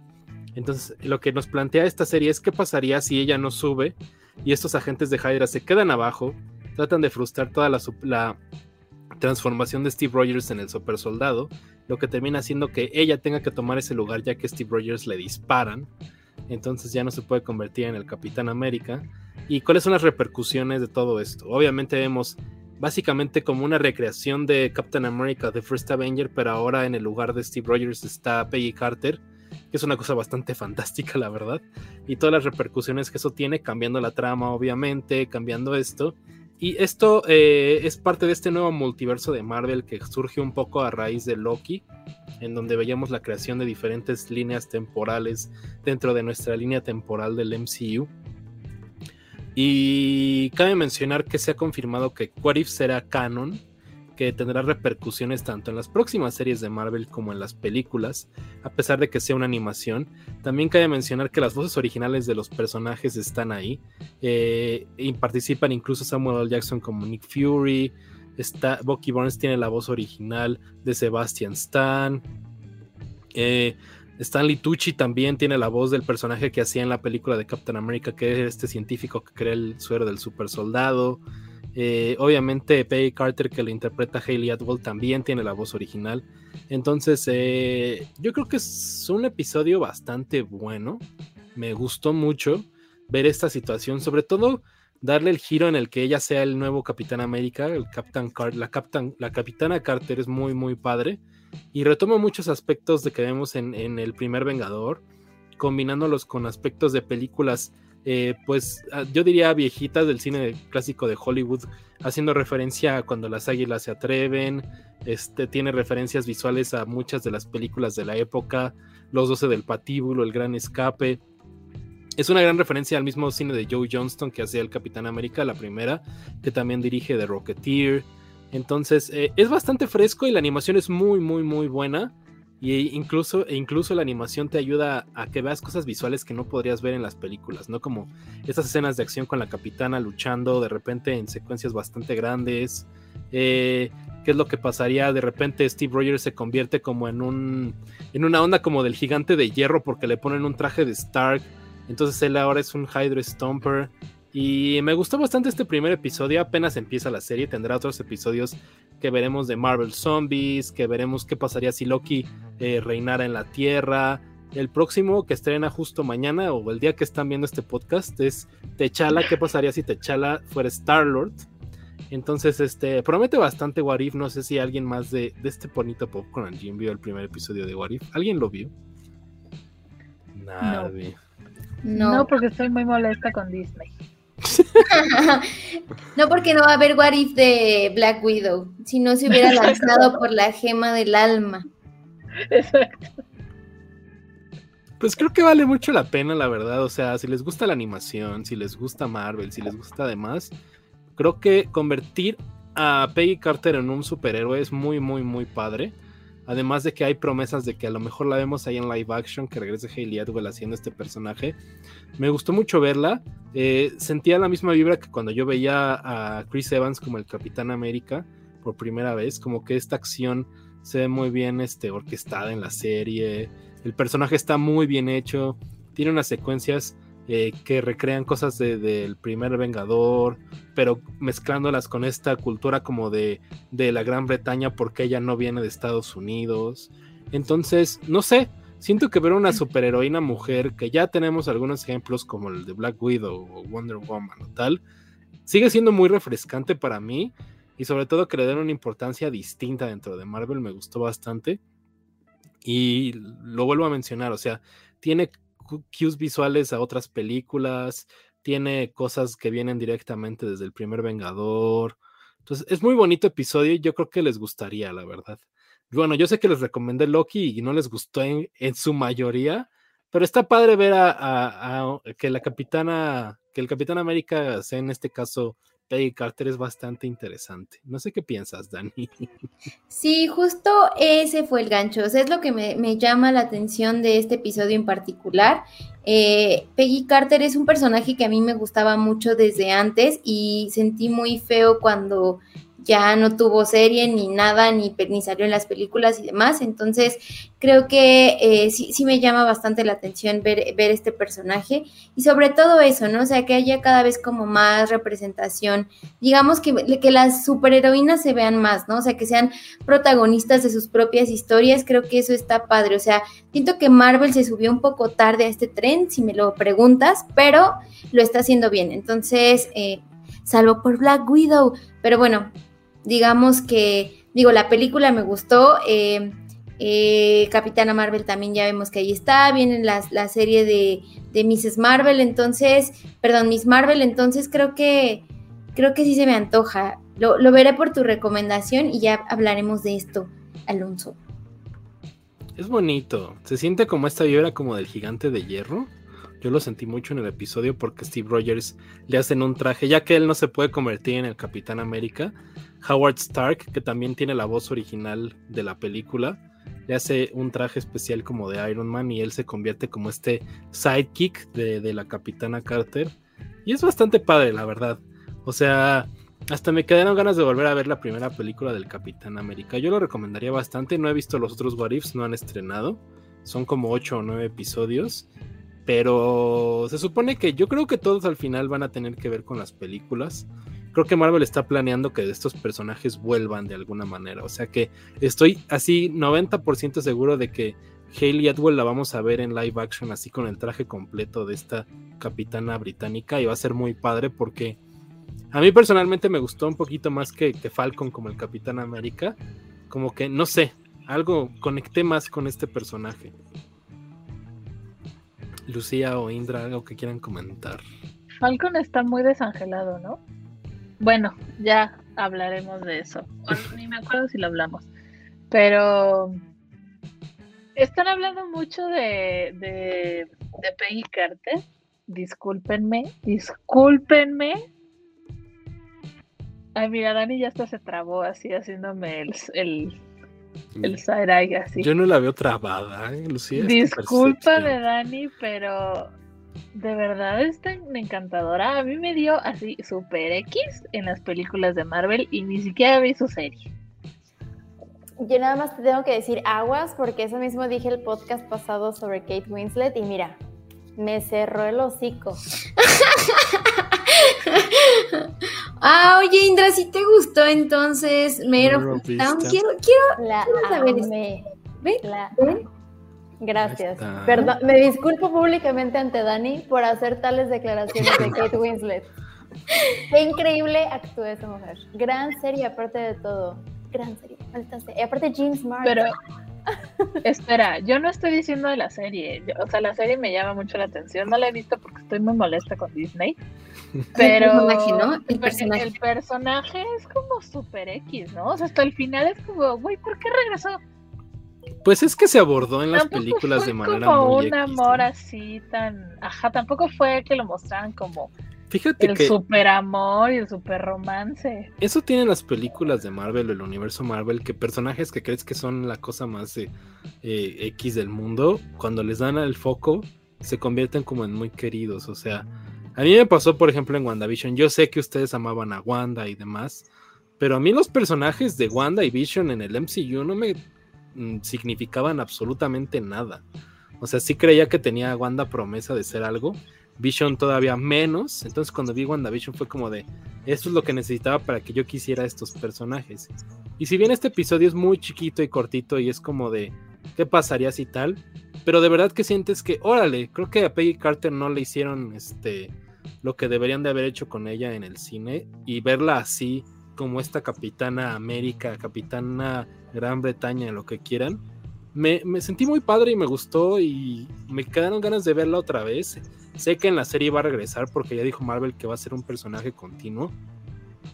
Pero sobre todo verla en el cine, o sea, verla ya que sea Hayley Atwell en el traje y todo, siento que va a estar padre. O sea, siento que sí tiene promesa. Sí, yo coincido mucho con Alonso. Siento que las películas de Marvel como tal nunca se toman el tiempo como de desarrollar a sus personajes. Es como los presento tantito y vamos rápidamente a la acción, ¿no? Entonces, el foco en las películas siempre es como las peleas, etcétera. Y lo padre que están haciendo ahorita en la serie es que están rescatando un poco también de, de la historia de sus personajes eh, y, lo, y están trayendo muchas cosas de los cómics, ¿no? Por ejemplo, eso hizo WandaVision. O sea, a mí Wanda me parece un personaje súper, súper interesante en los cómics y nunca lo vimos en el MCU, o sea, nunca lo vimos en, en, las películas porque solo era como un poco ahí de contexto para todos y luego ya la acción, ¿no? Entonces, creo que está padre que Marvel se esté tomando el tiempo ahorita en sus series de desarrollar mejor a sus personajes porque sí tienen cosas padres, o sea, y tienen también muchísima tela de donde cortar, o sea, tienen ahí cientos de cómics eh,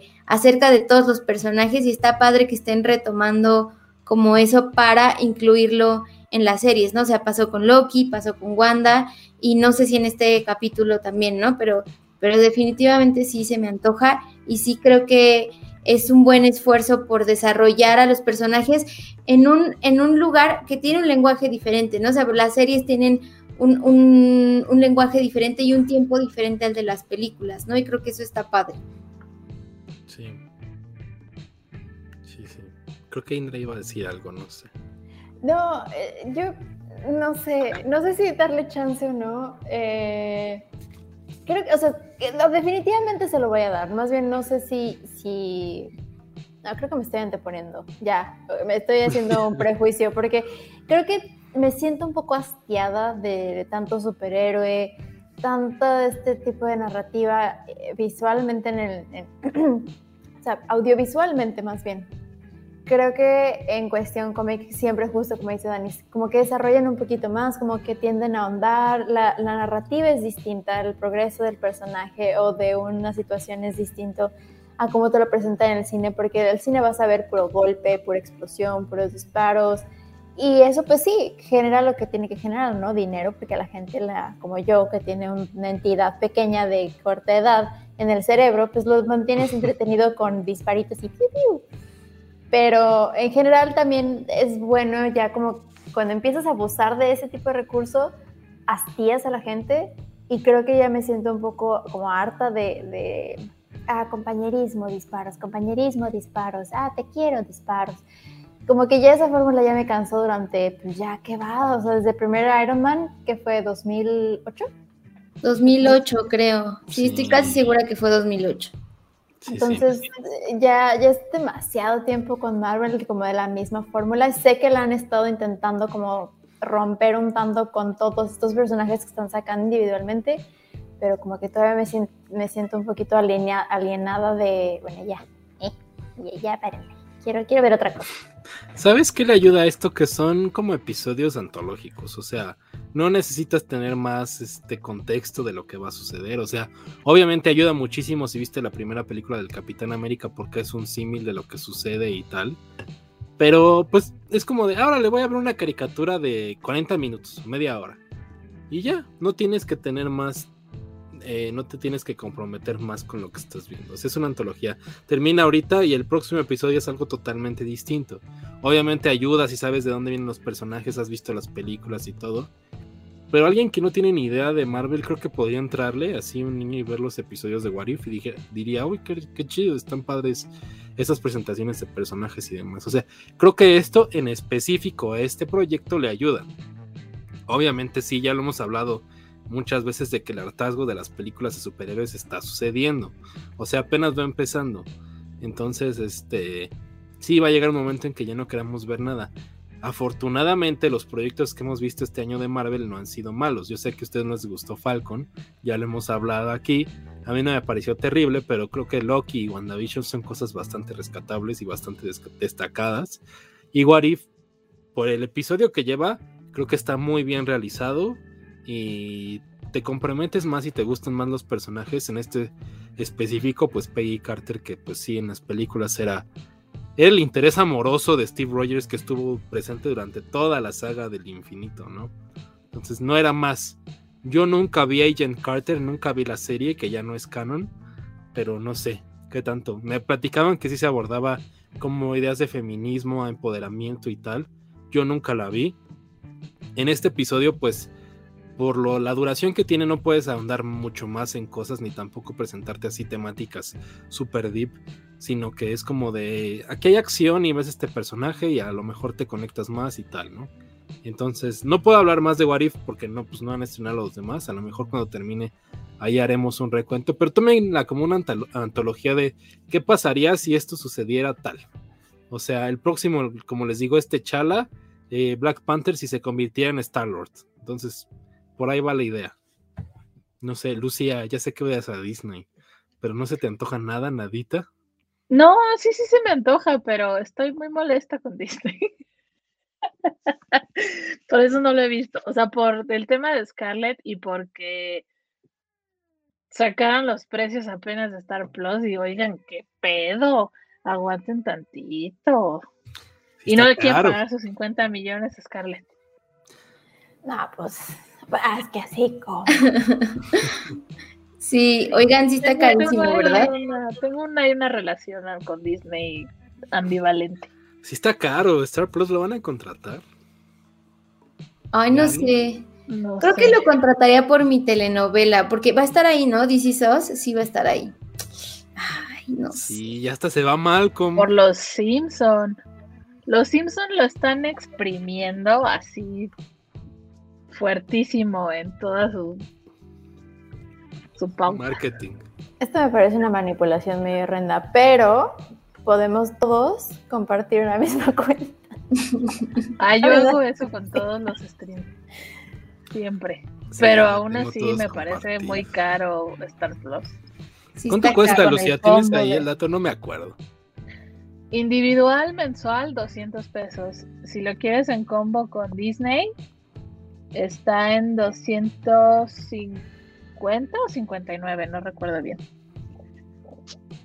Pero no tiene sentido, no en combo en teoría te sale más barato. O sea, cuando yo voy por un Mac Trio es como, ah, lo pido porque está más barato y me dan mi cajita feliz y todo.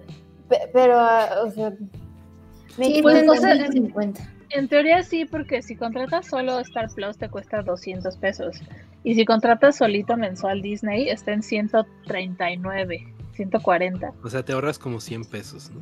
Ajá, más o menos. Pero está como raro y tricky para la gente que ya pagó Disney Plus anual con la promoción esta que sacaron en- antes de noviembre. Ey. Para los que quieran contratar Star Plus. Sí, yo hice eso. Además incluye deportes, o sea, por mí quiten el, quiten el paquete de deportes, a mí me da igual. Yo sé que en general este podcast no nos importa. Bueno, no sé, los deportes. Pero es, un gran, es una gran oferta. O sea, Sí, hay mucha gente. Mi papá es súper fan de la NFL. A mí también me gusta la NFL, pero le he perdido cierto gusto con el paso de los años. Este, y él sí, po- él podría cancelar cable y ya ver todo en Star. O sea, creo que ahí está el deal. Yo sé, Sí. regreso, a nosotros no nos importa ver a. No sé qué más está, creo que la UFC y demás cosas. sí, también. Pero Sí. es que es un deal. O sea, porque realmente, o sea, estamos regresando a lo que costaban las cableras y si no es que incluso estamos pagando más. Porque antes por lo menos Yo era creo que es más. un paquete para Yo toda creo la que familia. Y ahorita ya es como Sí. más individual de que cada quien tiene su cuenta. Sí. ¿Cómo se Promociones llama? la de HBO. Oye, si alcanzaste, Dani, la promo de 75 HBO. pesos, Ay, alcancé la promo de HBO gracias a que Lucía me mandó un mensaje de el último Así. día. Sí, así el último día me dijo Despierta, Dani. Dani, despierta. a las 7 de la mañana. Dani, yo qué, ¿qué está pasando? ¿Qué pasó? Dani. Y yo, y Lucía, no, no, hoy es el último día de la promoción. Y yo, la promoción. Y que me levanto así a la promoción y la alcancé. Lucía, gracias. Gracias. Pasa la cuenta. Por el récord, no me acuerdo de nada de lo que acabo de decir Dani. Pero también ya fue hace mucho. Ay, tiene cuánto, como una semana, ¿no? Que acabó eso. No, ya Oye, tiene una- dos, ¿no? no, ya tiene dos semanas. Como dos semanas. Yo me siento en las Yo mismas vivo- que como Alonso. Eh, perdón, Blue. Yo vivo en años perro. Sí. Pues bueno, eh, What If, Star Plus. Bueno, hablé mal de la NFL, sí sigo viendo la NFL, la verdad. ¿Para qué les miento? Es el único deporte que Pero la consumo. NFL la puedes ver también en Prime Video y te cuesta 99 pesos al mes. Ah, sí, cierto, Sports, ¿no? también, Esto es un comercial. deportes también hay en HBO, van a tener la Champions en Ah, exclusiva sí. y te cuesta 75 pesos al mes. Eso sí no me importa, el fútbol no me importa. Que me lo regalen Pero bueno, así hay oferta y, y, y ¿qué, pedo con los precios Disney? Este, que más bien, si tiene cosas atractivas de Star Plus, ¿qué piensan? Está esta serie de Selena Gómez con Steve Martin, había una de Nicole Kidman que habían anunciado, eh, Los Simpson. Los Los Simpson, o sea, los Simpson ya la vimos muchas veces. La verdad, a mí no me parece tan No. atractivo. Lucía ya me odia. Espérate. Ya me, me va a sacar del Los podcast. Simpsons los puedes ver así Sí. 473 veces. Yo tengo que admitir que en este periodo en el que no existe Disney Plus aquí, yo sí ah, tenía Disney Plus con un VPN y me ponía a ver un episodio de Los Simpson todos los días. ah, así random. Qué bonito. Es, la- es como la gran apuesta de estar. ¿Y qué van a hacer cuando la gente ya, no- o sea, cuando digan, bueno, ok, los Simpson, o por ejemplo, o sea, con las nuevas generaciones, ¿no? Que ya es como, bueno, los Simpson es como de viejitos. O sea, ¿qué van a hacer? No, o sea, creo que es mejor la oferta de HBO que la de estar actualmente, No, honestamente. pues muy superior. Sí, Sí. muchísimo mejor. y más Pero no creo que la gente se canse de los Simpsons, Dani. Lamento Ah. decirte que el canal Fox, cuando era canal Fox, vivía de los Simpsons y Sí, de los Simpsons muchísimos años. Y ahora que es Star, sigue saliendo. O sea, yo prendo la tele en la tarde y están los Simpsons. Prendo la tele en la noche y están los Simpsons. Eh, la gran apuesta de Star Plus es los Simpsons y todo lo que está en Fox. O estaba en Fox. Sí, sí estoy de acuerdo. Por muy a mi pesar, no soy fan, pero sí estoy de acuerdo. Sí, sí tiene razón, Lucía. Yo he de admitir que todas esas personas que siguen viendo eh, este The Big Bang Theory, Ben Friends y tal, y así como el loop, nunca lo he entendido, solo con los Simpsons, porque es lo único que yo sí sigo consumiendo. Pero nunca he vuelto a ver así. Porque hay gente que sigue viendo Friends, o sea, que pone un episodio random y lo ve. O sea, que sigue viendo Malcolm, ahí está, qué exitazo es Malcolm, ¿no? También eso es un gran atractivo para, para Star Plus, creo yo, porque también se lo comieron. Entonces, ahí está el deal. No, no. Estoy muy enojada que nos hagan pagar más por algo que puede existir en una sola plataforma. Pero, ay, ¿por qué no ponemos esto aquí y les cobramos más? No, basta. La gente Sí, no le no. alcanza. Yo creo que ya es la última plataforma, yo creo que ya no hay forma, ya no hay... No, ya, por favor, basta. ¿Cómo no? TV Azteca acaba de anunciar la suya. ¿Y qué vas a ver Masterchef, güey? Este, lo que las TV. Azteca. Exatlón. ¿Sí? No ¿Qué? me acuerdo, TV Azteca. Van a poner Exatlón ahí. O sucesos reality shows, todos feos. Ay, no es cierto, no, sí están feos. No a decir que no, pero sí están feos, la verdad. Está Universal Plus. No, ese no va a llegar, ¿o sí? ¿Va a llegar? No ¿Ya creo. está ¿No era ¿No era Peacock? No, no, aquí hay Universal Plus. Ah, Y mira, entras con tu proveedor de cable. También Pues, Televisa va a tener su, su servicio, ¿no? De streaming ahora que se unió con Univision. Eh, van, a, van a lanzar como un servicio también, ya que Blim no funcionó tanto.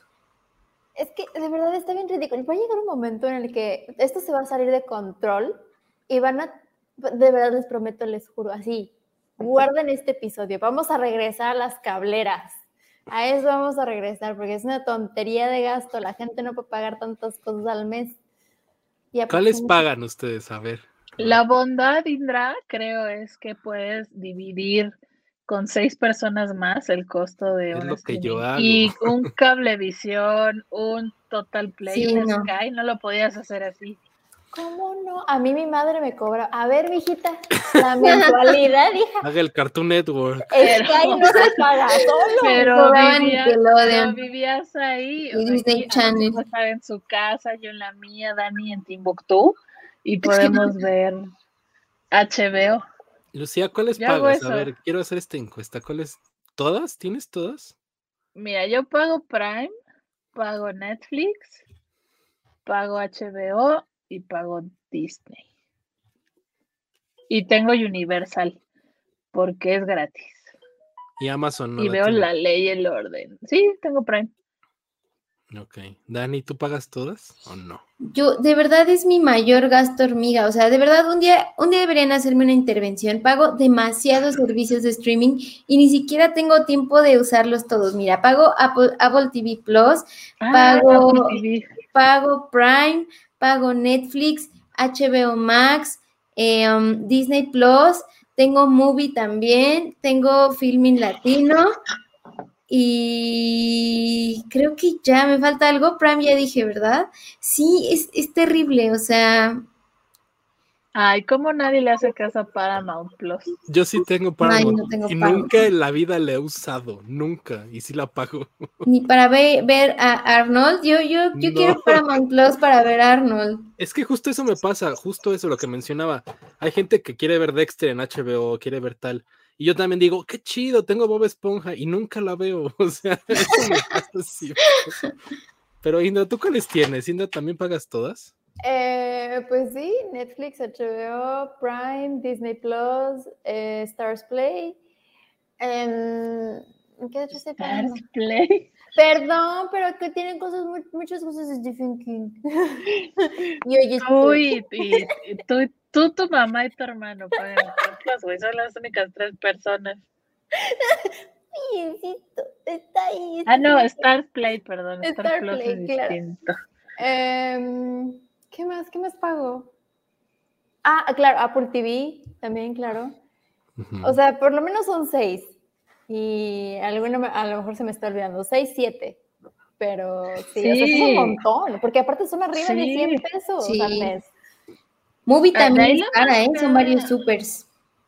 Movie. Sí. Yo cuando me di de baja de Movie, eh, te dan siete días gratis. Luego dije, no, ya no quiero los siete días, gracias. Me dijeron, bueno, 30 días. Dije, bueno, dámelos los tres. Pasaron los 30 días, cancelé y me dijeron, no, no, no te vayas, te dejamos la suscripción a 70 y no sé qué pesos. Y dije, ay, no, ya, no quiero pagar más. Gracias. Qué buen truco, así les voy a hacer, voy a amenazar con irme, pero me voy a ir, me voy a ir. Así hazle, sí te lo hacen. Y es que aparte no solamente es eso, yo no sé ustedes, pero también cuando sale algo, por ejemplo, en Apple TV o en cualquier lugar, o Disney Plus, bueno, depende de qué tengan, ¿verdad? Pero, o sea, también es como rentar las películas o comprarlas. Es como, bueno, ya. Sí. Ay, también ese es mi- era mi tema con Disney. O sea, si ya te estoy pagando, ¿por qué te tengo que pagar 400 pesos más por ver una chingada película? Yo sí he pagado mis Premier Access, la neta. Sí pagué. Yo Luca y también, porque pagué- el cine es muy caro. Pero oye, oye, Vaya. no le quieren dar sus 50 millones a Scarlett.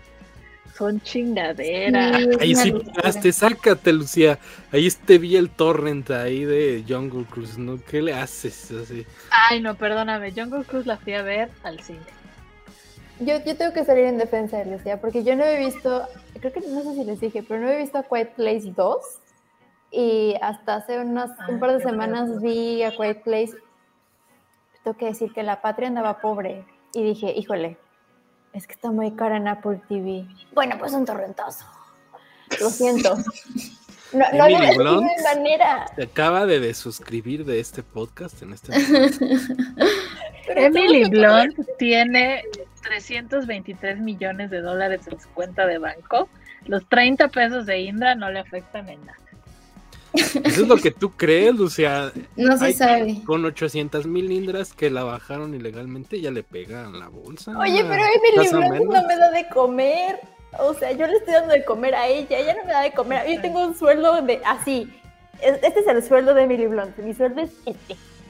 O sea, Ajá, sí, sí, chato, sí, no, sí, no, sí, no me alcanza, amigo. No se compara, no se compara. Y en defensa de las celebridades blancas ricas. Nuestro tema de este podcast. Sí. Pero bueno, ya. Ya hablamos mucho de plataformas, pagamos todas para Sí, que sí, las sí. que están viendo, si nos estás viendo HBO, pagamos todos aquí HBO Max. Nadie lo deja de pagar. Ahí está. Con Entonces, Polito me cobras HBO. justo hablando de HBO Max, vamos a pasar a nuestra primera película de esta semana, que es eh, Barb and Star Go to Vista del Mar. Que, Lucía, ¿qué te pareció esta película en HBO Max? Eh, la subieron apenas. Puedo decir que imagínense ese fin de semana cuando Dani se puso la vacuna y estaba dividida entre la vida y la muerte.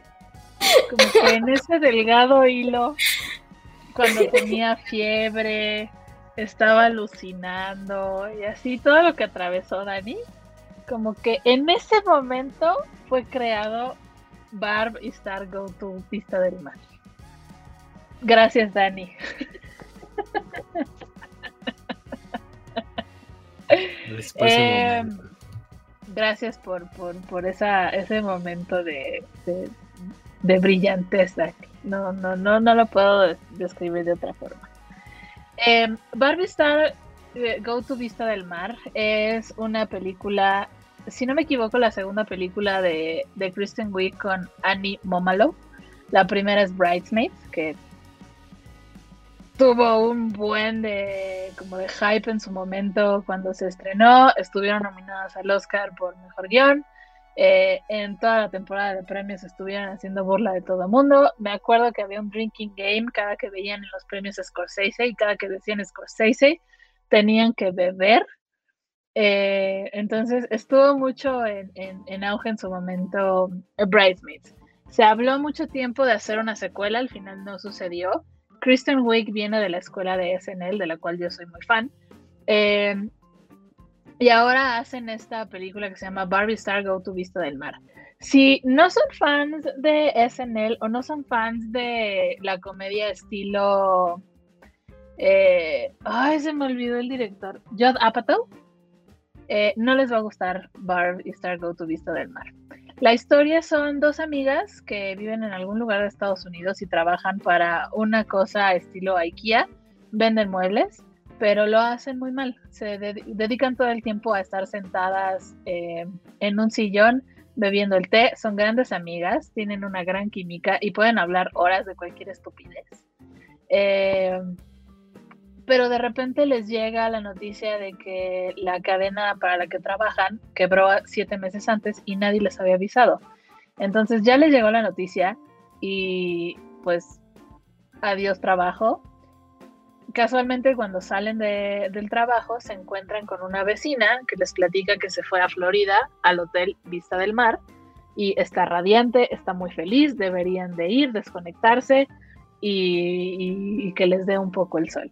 Después de mucho debate, porque Barbie y Star viven juntas, viven en, la, misma casa, en la misma habitación, comparten eh, espacio en camas separadas, pero todo el tiempo están juntas son unas señoras como con un peinado estilo Karen, pero no tan nefastas como una Karen. Son como señoras eh, de mediana edad que son muy inocentes porque no entienden como eh, el doble sentido, no hablan de cosas como de sexo, son como muy puras en ese aspecto. Eh, pero todo lo hacen juntas. Entonces, después de debatirlo mucho, Barbie Star, con el dinero que les dieron porque las, las corrieron, deciden irse a Vista del Mar en Florida. Durante todo el viaje, y ahí es donde se ve la química entre los dos personajes, empiezan a hablar de, de cómo Trish es su nombre favorito de toda la vida. Y de eso comienzan a desarrollar una historia y un personaje sobre Trish que dura todo el vuelo. Eh, la gente ya está harta, pero estas dos mujeres nunca dejan de hablar. Y todo el, como el arco de Trish termina hasta que se decidió suicidarse porque eh, no me acuerdo la razón, pero decide suicidarse y, matarse en, el océano. Entonces ahora es el gran espíritu que está en el océano. Eh, llegan a vista del mar pero todo esto eh, sucede en paralelo de una historia de una gran villana que también es interpretada por Kristen Wiig, donde está tratando de, de desarrollar una, unos mosquitos letales para toda la gente de Vista del Mar. Esto en venganza porque algo sucedió ahí en su infancia y entonces necesita vengarse de ellos. Eh, su sidekick slash pareja es Jamie Dornan, Jamie Dornan de, de Fifty Shades of Grey. Bastante, bastante divertido Jamie Dornan. Eh, y entonces eh, esas dos historias se unen cuando llegan a Vista del Mar. Es una historia súper absurda, son cosas muy absurdas, suceden cosas muy absurdas. Son personajes muy absurdos pero es muy divertida. Yo me reí muchísimo, pero porque soy fan de cosas estilo SNL. Esto es como un sketch de SNL hecho película. Eh, pero insisto, si no les gusta SNL y si no les gusta la comedia estilo Yoda Apatow, porque repiten mucho como ese estilo y personajes que aparecen en las películas de Yoda Apatow, no les va a gustar, lo van a detestar y me van a escupir la próxima vez que me vean van a decir por qué me recomendaste eso. A mí me gustó mucho, me reí muchísimo, la vi con mi hermano y se rió muchísimo. Nos reímos mucho también de lo absurda que es, porque tú lo ves y dices, ¿qué estoy viendo, güey? Pero te ríes muchísimo, pasas, pasas un gran rato viendo esa película. Hasta aquí, mi reporte otra vez. Este, yo te, yo le traía muchas ganas ah, desde que estrenó el año pasado o en febrero, ¿no? Estrenó como en febrero de este año. En febrero. Ajá, y que no tuvo estreno en cines y que de repente estaba en servicios de streaming y tal. Y aquí no llegó. Entonces yo lo estuve buscando y ya la verdad es que ya no le entré. Hasta que el, día que hicimos la escaleta y que dijiste que la habías visto en HBO Max, sabía que estaba en la plataforma. Yo no he visto ningún anuncio, nada. O sea, tú la descubriste, yo no he visto a nadie que la haya visto, tal. Y le traigo muchas ganas, pero ahora, ahorita que me dijiste Yoda Pato, yo no soy nada fan de Yoda Pato. O sea, es un director que no nunca me ha gustado su cine. Eh, siempre le he querido dar como una segunda oportunidad, porque hay muchas películas hace muchos años y nunca le he entrado. Entonces, no sé si me va a gustar. O sea, sí me gusta el humor es en él a veces, pero hay películas que no me gustan. O sea, cuando era Andy Samberg como la onda de Lonely Island, no me gustaba, pero de repente hay cosas de SNL como Wayne's World y demás, y, y sobre todo lo que hace Kristen Wiig sí me gusta. Entonces, no sé, no sé en qué punto vaya a caer, Lucía. Y además, ahorita que me dijiste la, la sinopsis, no entendí nada. O sea. Es que es completamente absurda. De verdad es absurda. Ve el póster. Con que veas el póster. Son dos señoras de 40 años cabalgando un camarón. Sí, no. Es una cosa muy absurda, es muy difícil de explicar, pero está muy, muy divertida. Y al final la trama es como la amistad y el crecimiento personal en paralelo de una amistad tan grande como tienen Barbie y Star. Pero todo lo que sucede alrededor es completamente ridículo. Pero sí es muy divertido. Ah, yo amo con todo mi ser a Kristen Wiig. Me gusta mucho de las cosas que hace. Pero sí viene mucho de la escuela de Joe Apatow. Y Annie Malo también lo hace. Eh, es así. No son personajes de SNL. Pero bien pudieran entrar en un sketch de SNL en cinco minutos. Y parece salido de ahí que le hicieron una película pero es muy divertida. A mí me gustó mucho, pero si no te gusta Yoda, Pato Alonso, no te va a gustar. Y sí le traía ganas, ¿sabes? O sea, sí la voy a ver y ya la comentaré eventualmente. Pero Yoda Pato no me gusta. No sé, Dani, Indra, ¿qué piensan? Hasta Jamie Dornan es muy entrañable en esta película. Qué raro que Jamie Dornan sea entrañable en algo. Perdón, honestamente. O sea, es que sí, ya mira, ya por eso la voy a ver. Que la vea Alonso y se pelean tú y Alonso en el siguiente podcast e interrumpen a Indra otra vez, como les gusta. Hay una escena, no les voy a dar un spoiler, pero hay una escena donde están los tres en un bar, que es donde se conocen, y toman, eh, es un trago como de una pecera, donde tienen que descubrir la sorpresa. Las sorpresas son unas píldoras con droga. De ahí, imagínate, es como un acid trip donde terminan teniendo un trío y amanecen en la vida. está muy divertida, muy divertida. Pero es divertido lo absurdo de la película. Ya. Ya, sí, sí se me antoja, sí se me antoja. Justo Jamie Dornan me aliena. Ese güey se me hace lo más plano de la vida. Entonces, ojalá se redima, no sé. Estoy de acuerdo con Dani. Tienes un momento musical.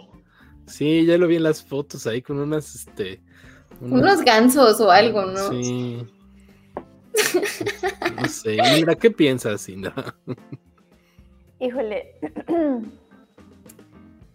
Híjole. No sé, no sé ni por dónde empezar. Eh, no, yo, yo adoro a Kristen Wiig con todo mi corazón. Se me hace la persona más absurda e increíble de este planeta. Pero no sé, no sé hasta dónde llegue mi amor por ella, la verdad. Le voy a dar una oportunidad de, sí la quiero ver, pero, híjole, no, sé cuál sea el outcome. Honestamente me siento igual que Alonso, no entendí, estoy un poco perdida, no sé ni por dónde empezar, no sé ni qué esperar para pronto. Y con Jude Apatow lo que me pasa es, hay cosas como muy divertidas, que me parecen muy divertidas, como por ejemplo A 40 Year Old Version, me parece bastante entretenida, que yo sé que justo difieren muchas personas, pero hay otras cosas que es como de, híjole, mano, no, ya, siéntate, quítate tu sillita.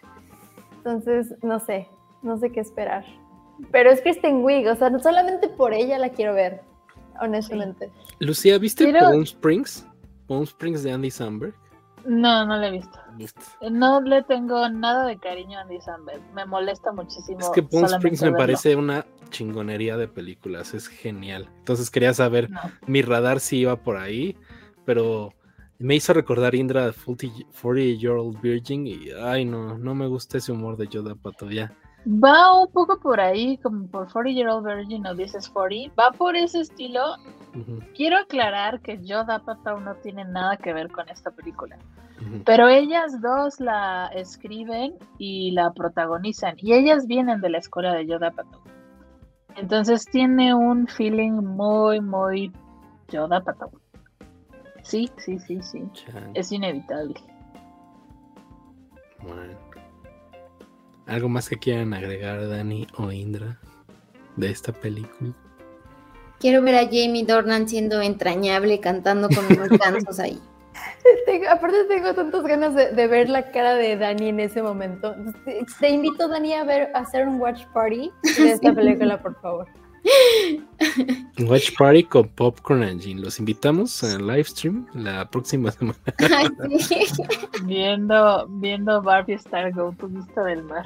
Es que me conflictó porque Kristen Wiig me gusta mucho. O sea, no hay proyecto en el que ella esté que me disguste. Y me dices Yoda Bueno, como Pato y a me lo causa mejor ahí- Wonder Woman sí. Ah, sí, esa es una porquería. Pero ella no tiene la culpa de eso. No, no, no, no, no, no. Pero sí dices, ay, Kristen. Ay, ¿qué pasó ahí? Sí, chica? sí, sí. Sí, tienes razón. sí, sí. Pero Bridesmaids, la Ghostbusters de mujeres me gusta muchísimo. Ay, a mí también me gustó. amé. Y estoy muy ofendida porque a nadie, o a mucha gente no le gustó y la atacaron horrible y creo que sin razón. Estoy muy molesta y me gusta Yo mucho también. Yo esperé mucho esa película, muchísimo, porque sale, es. Kristen Wiig, es Leslie Jones, es Kate McKinnon, que también amo con todo mi ser, y Melissa McCarthy, que no la adoro, pero antes de ver Ghostbusters sacó una película que se llama Spy, que es cagadísima. Y fue ahí donde tuvo mi voto de confianza para Ghostbusters. Y fueron increíblemente atacadas. Y ahora vamos a tener una porquería Ey, ey, ey, ey, ey. O sea, a ver, a ver. película O sea, Ghostbusters, donde ni de Paul siquiera Feig. están en Nueva York. No tiene sentido. Pero bueno. Ghostbusters de Paul Fick es muy buena.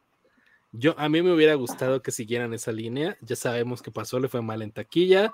Los Sí. FIFAs la atacaron horriblemente. Oh, Leslie sí. Jones se tuvo que salir tal, yo lo sé. Pero la Ghostbusters que viene sí se ve buena. Entonces, yo estoy contrariado. Me gusta ver. No, no, no sé si sea una porquería, porque no la he visto, solo he visto el trailer. Pero, pero estoy muy molesta porque Ghostbusters, Lady Ghostbusters era una gran idea y es una buena película. Eran grandes protagonistas y maldita gente desgraciada. Pero bueno, Amor, Los FIFAs. Mira, me cae bien Alonso. Mira. Yo estoy con, perdón, perdón que, que tenga que ser esta persona, lo soy. No manches, Indra se va a pelear ahorita con Lucía. Ya lo anticipé. Me parece una película terrible que no debe haber sucedido nunca. Nunca, nunca. ¿cómo Perdón, se saca Dani. una persona de aquí? No puedo, Alonso. No, per- perdón. Puedo admitir mi error cuando, cuando, o sea, me anticipé con Kate Winslet, pero, pero esto lo he visto no una, tres veces he visto esta película porque dije, a lo mejor no fue el mood, a lo mejor eh, la, la compañía, a lo mejor estaba en mi, lo que sea. Tres veces, tres veces y las tres mismas, esa es la tercera, dije, esto ya, ya, es- ya está así impregnado en mi cerebro de lo que no quiero ver, perdón. No, no, no, Kate McKinnon es maravillosa en esa película. ¿Por qué no te gustó, Indra? Chris Hemsworth está cagadísimo como el idiota. Chris Hemsworth. Chris Hemsworth lo hace muy bien. Oye, ¿qué- Chris Muy bien. Hemsworth tiene una beta por explorar en la comedia. Es súper bueno haciendo comedia. O sea, de verdad, creo que su Thor gracioso y este, este papel que hizo en Ghostbusters ya le dan también mi voto de confianza para dedicarse a la comedia. Sí, sí, Sí. es- ah, yo fui muy fan de ese anuncio de esa película y así de fuerte fue la caída cuando ya no se hizo más. Pero bueno, Este, yo vi el corte extendido de esa Ghostbusters. Les sugiero que no lo vean, de verdad. Mata todos los chistes de la película, se vuelve aburrido. Vean el corte de cines que todos vimos, ese es bastante chido. Pero el extendido, no lo hagan, amigos. Indra No creo que de por sí la odió, ahora el doble. Pero Ghostbusters Afterlife, dirigida por eh, Jason Reitman, se ve muy bien y pinta muy bien. Y entonces, este, yo tengo esperanzas de que esté chido.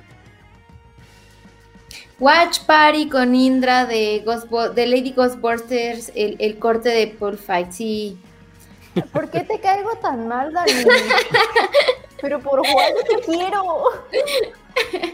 Está bien, Inda, no es cierto, te perdono, te perdono. Back to back, Yo me Star y luego Ghostbusters, así. Yo me topé a Paul Feig eh, en la calle Ah, sí, y sí. lo primero que le dije fue, ame Ghostbusters. Fue mi momento fan. Y lloró de- como Brendan. Fraser. Ajá, lloró como Brendan Fraser. Te Y luego vi a encontramos. Leslie, sí, y luego vi a Leslie Jones y me tuve que tomar una foto con ella y le dije, amo Ghostbusters. Ay, qué bella eres, Lucía Sí. Camacho. Así, así, así me gustó Ghostbusters. Sí, a mí Bueno, también me late. ya, Pero Voy a bueno, llorar. eh, terminamos el tema de Barban Star Go to Vista del Mar. Es hora de pasar a otro estreno de esta semana, que es The Suicide Squad, esta película dirigida por James Gunn.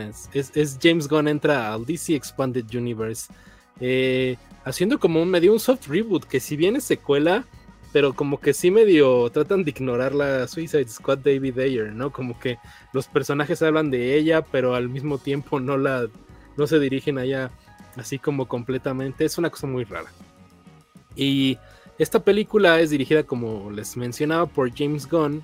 Y es esta onda en la que vemos al Task Force X del DC eh, Expanded Universe, que es eh, un equipo que ha- hace Amanda Waller interpretada por Viola Davis, que lo hace muy bien, eh, que son criminales con superpoderes o que tienen muchas capacidades, habilidades, etcétera y los junta para hacer misiones que no quieren hacer nadie más, con la consigna de que les bajen años a su sentencia final o que tengan algunos otros deals que los puedan sacar de la cárcel, pues está el caso de Bloodsport, que si no lo hace su hija, la van a meter a la cárcel por un crimen que cometió.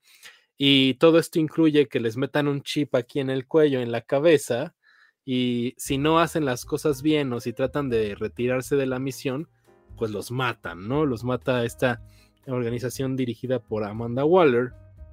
Y en este caso vemos una misión de varios eh, criminales en los que incluyen a varios personajes que, no sé, todos aquí vieron Suicide Squad para hablar con spoilers o no. Creo que Indra se quedó a la mitad. Yo me. Eso no se debía haber dicho, Alonso. Pero, mira, honestamente, no me importa. De- después de lo que vi, al principio, spoiler away, por favor. Ok, entonces vemos a personajes muy distintos, in- como este Javelin interpretado por Flua Borg. Está ahí Pete Davis. eh, ¿Cómo se llama? ¿Pete Davidson o Pete Davis? Se me fue el nombre. A ver, Lucía. Pete, Dav- Pete Davidson y fue tuve mucha satisfacción cuando le pasó lo que le pasó. Y, y otros criminales como Pete Davidson, está Nathan Fillion, está el mismo Michael Rooker. Y vemos una secuencia inicial en donde todos son carne de cañón para distraer al Task Force X y personajes interpretados por Idris Elba, eh, John Cena, Margot Robbie, este David Dasma- Dasmalkian, que es el Polka Dot Man, puedan cumplir esta misión que resulta en tratar de destruir un proyecto que se llama el Project S- Starfish en Corto Maltese, que es de un alienígena que se toma la NASA de Estados Unidos y lo dejan en este país ficticio sudamericano, eh, que ahora es controlado por unos militares después de que han asesinado al gobierno de ese país y quedan algunos líderes que vienen como de guerrillas y demás cosas. Y la misión final de este Task Force X es como tratar de tapar lo que está ahí detrás de este proyecto que sí es de Estados Unidos, pero que está en Latinoamérica. Y obviamente eso tiene que ver con eh, pelear contra la fuerza militar del país, infiltrarse con los guerrilleros del país, con la gente. Entonces tratar de lograr esta misión y que catapulta en, en este, en pelear con un, un alienígena que se llama Starro, que es un, un kaiju, porque es gigantesco, y trata de destruir a- al corto Maltese. Y pues vemos estos personajes nuevamente que aquí que están en esta foto, que son John Cena, que interpreta a Peacemaker, Bloodsport, que es Idris Elba, esta actriz portuguesa que se me fue su nombre, que es Ratcatcher 2, la misma Harley Quinn, que vuelve a aparecer, y el King Shark interpretado por Sylvester Stallone, que es la voz de Stallone, y Rick Flag, que es este Joel Killaman. Entonces, esos son como nuestros personajes principales y vemos cómo se infiltran en el país y pues tratan de, de terminar esta misión suicida, porque son el escuadrón suicida, con mucha acción, mucho gore, mucha violencia gráfica, over the top, este, bromas eh, con humor negro de James Gunn y demás. Y pues no sé, eh, ¿qué les pareció? A ver, Lucía, ¿qué te pareció Suicide Squad de James Gunn? A, mí, ay, perdón, tenía el gallo atravesado. Eh, o sea, creo que es no brainer, ¿no? A mí me gusta más esta que la anterior, definitivamente. Creo que es muy refrescante que sí sacrifiquen a ciertos personajes cuando creíamos, o al menos yo creía, estaba en el entendido de que iban a ser personajes eh, protagonistas de la serie. Eh, pero esa primera secuencia de la película, cuando son carne de cañón, mejor descrito no puede ser, eh, eh, me dio mucha satisfacción. Fue como de, sí, gracias, al menos ya son el escuadrón suicida, ya alguien tiene que morir, maldita sea. Menos obviamente Harley Quinn, que yo creo que la van a matar hasta que Margot Robbie cumpla 40 años. Pero eh, es, una es una película muy absurda, tan absurda como Barbie Star Go to Vista del Mar. Como que no tiene sentido de ser más que vamos a hacer otra película de Suicide Squad, pero es bastante entretenida. John Cena en Tidy Whities es algo muy cagado. Dani, ¿qué piensas, Dani? Coincido un poco con, con, Lucía. Lo único que me molestó mucho de la película fue el acento fingido de Joaquín Cosío. Eso sí me molestó, eso sí fue irritante. O sea, su corto, corto maltese, como siendo una fusión de un montón de países de Latinoamérica. Como, bueno, y ese acento así como entre uruguayo y argentino y chileno y mexicano, es bueno, bueno, está bien, ¿no? Creo que tiene personajes muy buenos, tiene personajes muy redondos, obviamente es infinitamente mejor que el anterior, pero también creo que, o sea, leí demasiadas cosas muy buenas y tampoco es tan buena, o sea, es una película entretenida con personajes buenos, redondos, es, divertida, pero tampoco creo que sea así como la película de superhéroes que todo el mundo esperaba o la gran crítica social que todo el mundo esperaba, ¿no? Entonces, sí, es, buena, es, refrescante, tiene, como decía, me encantó el personaje de Daniela Melchor también, el de eh, Polka Dot Man también me gustó mucho. Eh, todos son muy buenos, ahora que lo pienso. Eh, Idris Elba me parece que no está nada desperdiciado. Eh, y sí, me gustó, me gustó bastante. Indra. Creo que a ti no te gustó, Indra. Tengo esa sensación. Ok, tengo que admitir, sí, no, no la he visto completa, no la he podido ver completa, me quedé como, ¿cuánto dura? Como casi dos horas, ¿no? Dos horas y media, creo, un poco más. Dos horas y media, o sea, me quedé a la hora, o sea, me quedé literalmente... Bueno, no quiero echar spoilers, porque sé que la gente no es tan horrenda como yo. Ya, ya spoileramos. Pero me quedé tal cual en justo cuando Harley Quinn mata a este hombre. Dije, ay, ya, todo el mundo me ha hecho esto. Bueno, en fin, el chiste es que no, no, o sea, no, no compaginé, no me sentí como, o sea, dije, o sea, de la primera no esperé nada, de esta tampoco esperaba nada y somehow terminó decepcionándome peor que la primera. Eh, sentía que era como demasiado ridículo, pero pero no un ridículo en el cual me estuviera divirtiendo como per se, sino un ridículo, un ridículo de, ay, bueno, voy a, voy a ver tripas volando everywhere. Eh, no sé, no, la verdad es que no me, no, lo que vi, lo que llegué a ver, no me entretuvo para nada. Eh, no siento que sea como lo más divertido. Eh, creo que, o sea, ni siquiera sé si compararla con la primera porque creo que es como Suicide Squad, la original, de, bueno, de la anterior, era como su own kind of ugly. Esa también es como su own kind of ugly. Y, ni siquiera sé si las puedo comparar. Simplemente no, no, no siento que si, si, la termino, no sé si me vaya a a lo mejor ya como, ah, ok, termina de cuadrar todo esto. Pero no, so far, al principio, o sea, la primera hora, no, no, no, no, no le caché lo de Polka. O sea, creo que lo más divertido pudo haber sido lo del campamento, cuando quieren infiltrarse y resulta que es el campo amistoso y matan a todo mundo. Eso fue lo más como, ah, mira, ya, fuera de estúpidos, pero hasta ahí. Y como, hey, no sé, un chiste, un refrito de chiste que hemos visto en otros lugares. Entonces, no sé, no. Para mí no funciona. Decía Indra que su un kind of ugly, pero la primera Suicide Squad es ugly, pero a madres, es una piterez. Yo creo que la primera Suicide Squad es horrenda. Horrible, o sea, lo que creo que pasa con esta película es esto, o sea, DC tiene una historia muy mala en sus películas, o sea, está el caso, ya sabemos, Zack Snyder, ya lo hemos hablado mil veces, que cambian sus cortes y tal. Lo mismo pasa con la Suicide Squad de David Ayer, en donde hay una modificación. Llega un estudio nuevo a, modificar la película después de que Batman contra Superman le va medio mal. Warner contrata un estudio externo, la cambian sin que David Ayer sepa qué diablos está pasando, su guion lo mandan a la fregada, hacen reshoots y demás cosas, y termina un producto bien gacho, que creo que es la primera Suicide Squad, es fea.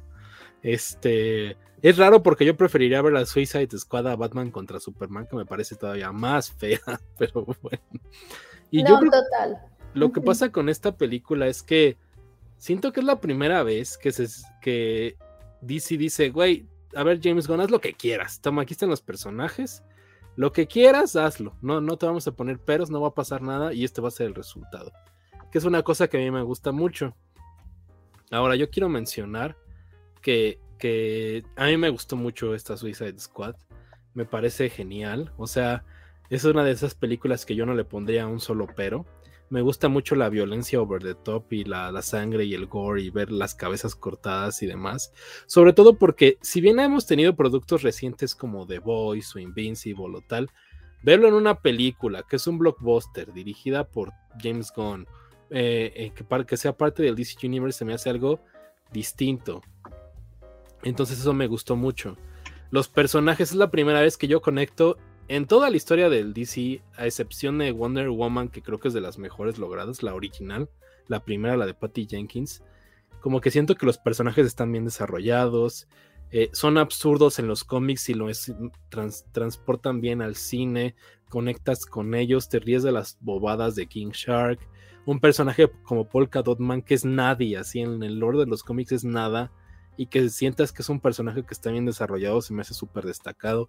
La acción está bien, la fotografía está bien. Esta secuencia en donde están en esta torre que se va cayendo al final de la película, se me hace perfecta. O sea, esto pasa mucho en la primera Suicide Squad que se infiltran en una fregadera que no me acuerdo por qué, porque está cara de la Vina ahí bailando al fondo. Y como que nunca sientes que algo está sucediendo en la película, es como de, Ah, pues sí, ahí van ahí. ¿Por qué? ¿Quién sabe? No sé, ahí están, ¿no? Ahí están. Ni me acuerdo en dónde se sitúa la primera Suicide Squad.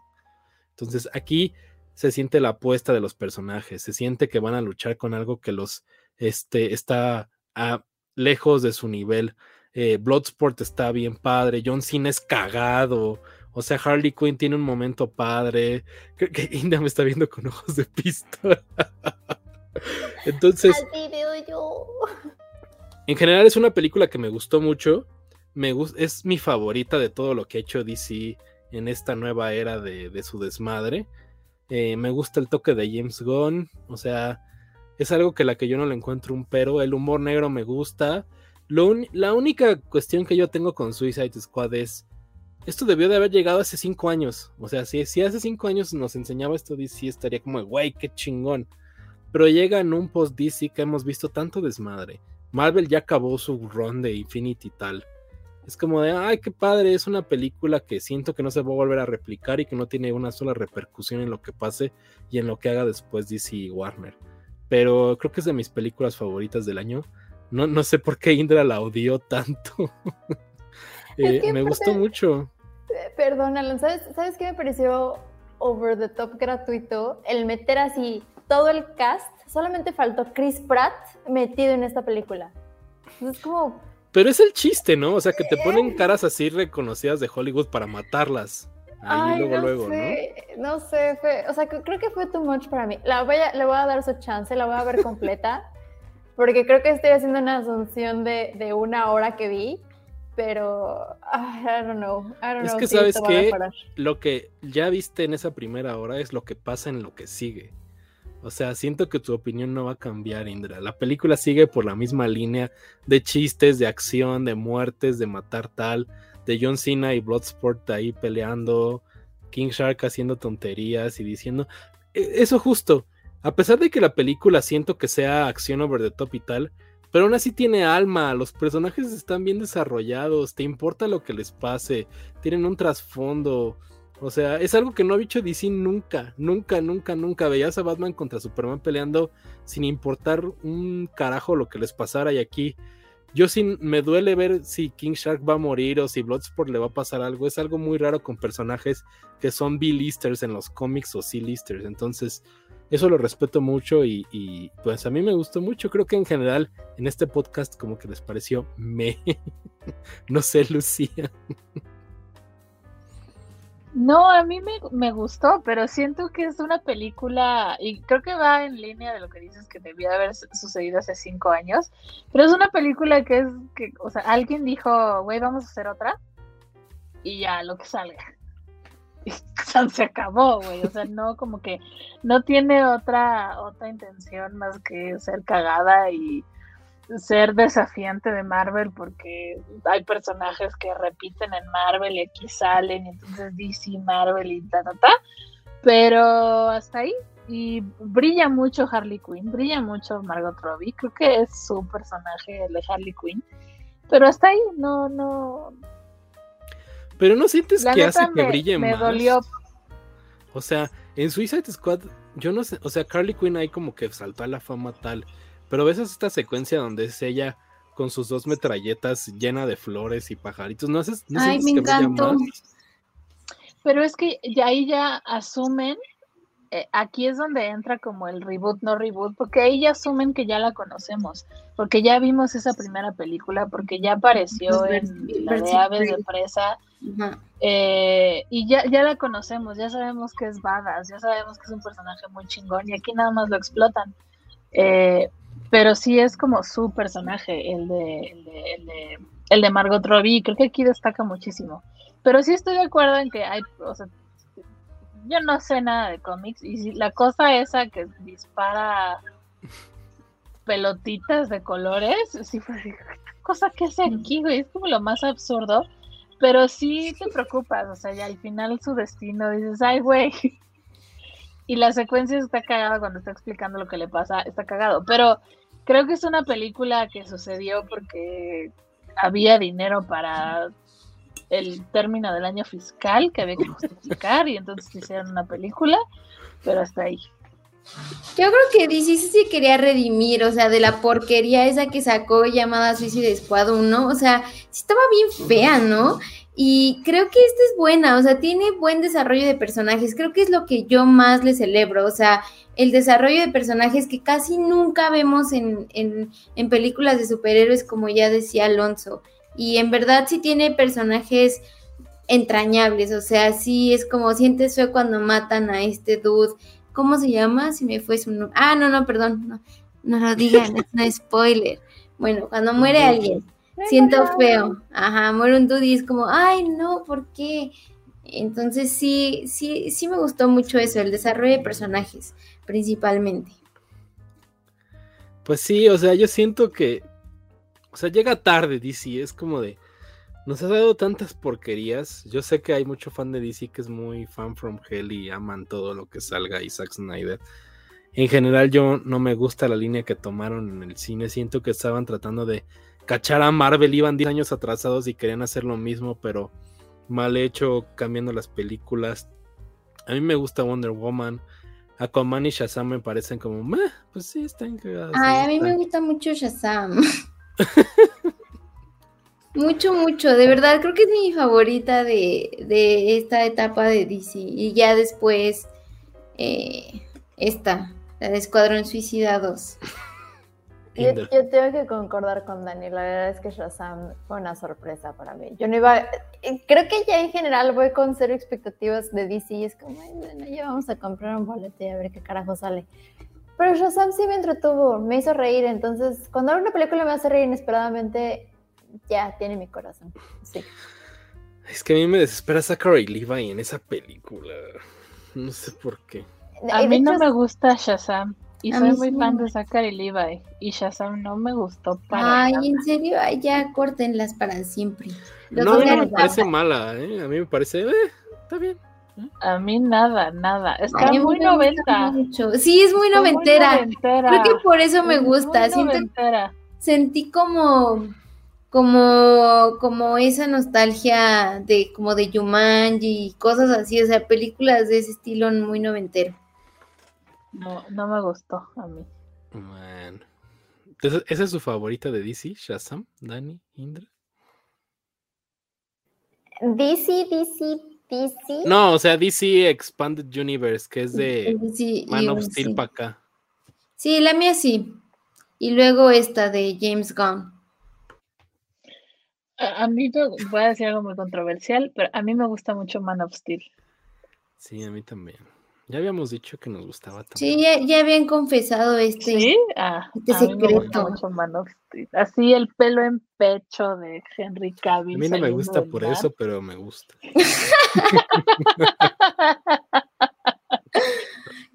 Indra no ha dicho su favorita, yo quiero saber. Es que, es que no, no, no, no sé. No, no, estaba o sea, literalmente me puse a pensar en, a ver, ¿cuáles han pasado de Man of Steel a la fecha? Híjole, pu- puedo no tener una respuesta nula de, no, o sea, no tengo ninguna favorita. O sea, tolero Shazam y me parece una película bastante entretenida, pero no diría, ay, es mi favorita de toda la vida. Sí. Ay, no, mentí. Birds of Prey también me gusta un montón. Sí, me Ay, gusta no. Mucho. sí, Birds of- Sí, Birds of ya cambié. Cambio mi primer lugar por Birds of Prey. y luego ya Shazam. Sí, definitivo. Estoy Sí, sufriendo es con este cierto, podcast. Birds of Prey. Sí, Birds of cierto. Prey está padre, a mí también me Birds of gusta. Prey está chida. Sí, ¡Es sí, sí. horrible! Indra, esos equipos de mujeres ya vi que le disgustan, ¿eh? Indra, ¿qué está pasando? No, no, no. Esto no le No, no, gusta el no. feminismo, Indra. No, le, no es Ah. feminista, Indra. No, ya, Indra, vete, por A favor. ver. A ver. Porque aparte también vi, bueno, no, no, no, esto es para otro podcast, pero no pregunten cómo descubrí y vi Milkshake, ma- Powder Milkshake. Gunpowder. Milkshake. Gunpowder, gracias. Y, y no, tampoco. ¿Ya ven? De ¿Ya plano, ven qué no. pasa? Pero, pero, sí me gustan películas con protagonistas femeninas. Pero si es un equipo, Indra dice, no, solo Es una que- mujer. Ah, ese equipo de mujeres. No, vienen las Nada. Spice Girls. No, son equipo de mujeres. No, vayan. Spice World es, es muy buena. Ay, World Deberían es muy ver- buena. Es Me que acabo, acabo de recordar una película, así me la regresaron a la cabeza. Se llama Whippet. ¿La han visto? Sí, con, No, no Juno, con, con Ellen Page, ahora Elliot Page, perdón, Elliot. Ah. Ajá, visto. con Ellen Page. Kristen Wiig sale en esa película. Drew Barrymore. No Es sobre un. eh, es, un la equipo de protagonista es patines. ¿no? Ellen Page. Y es un equipo de.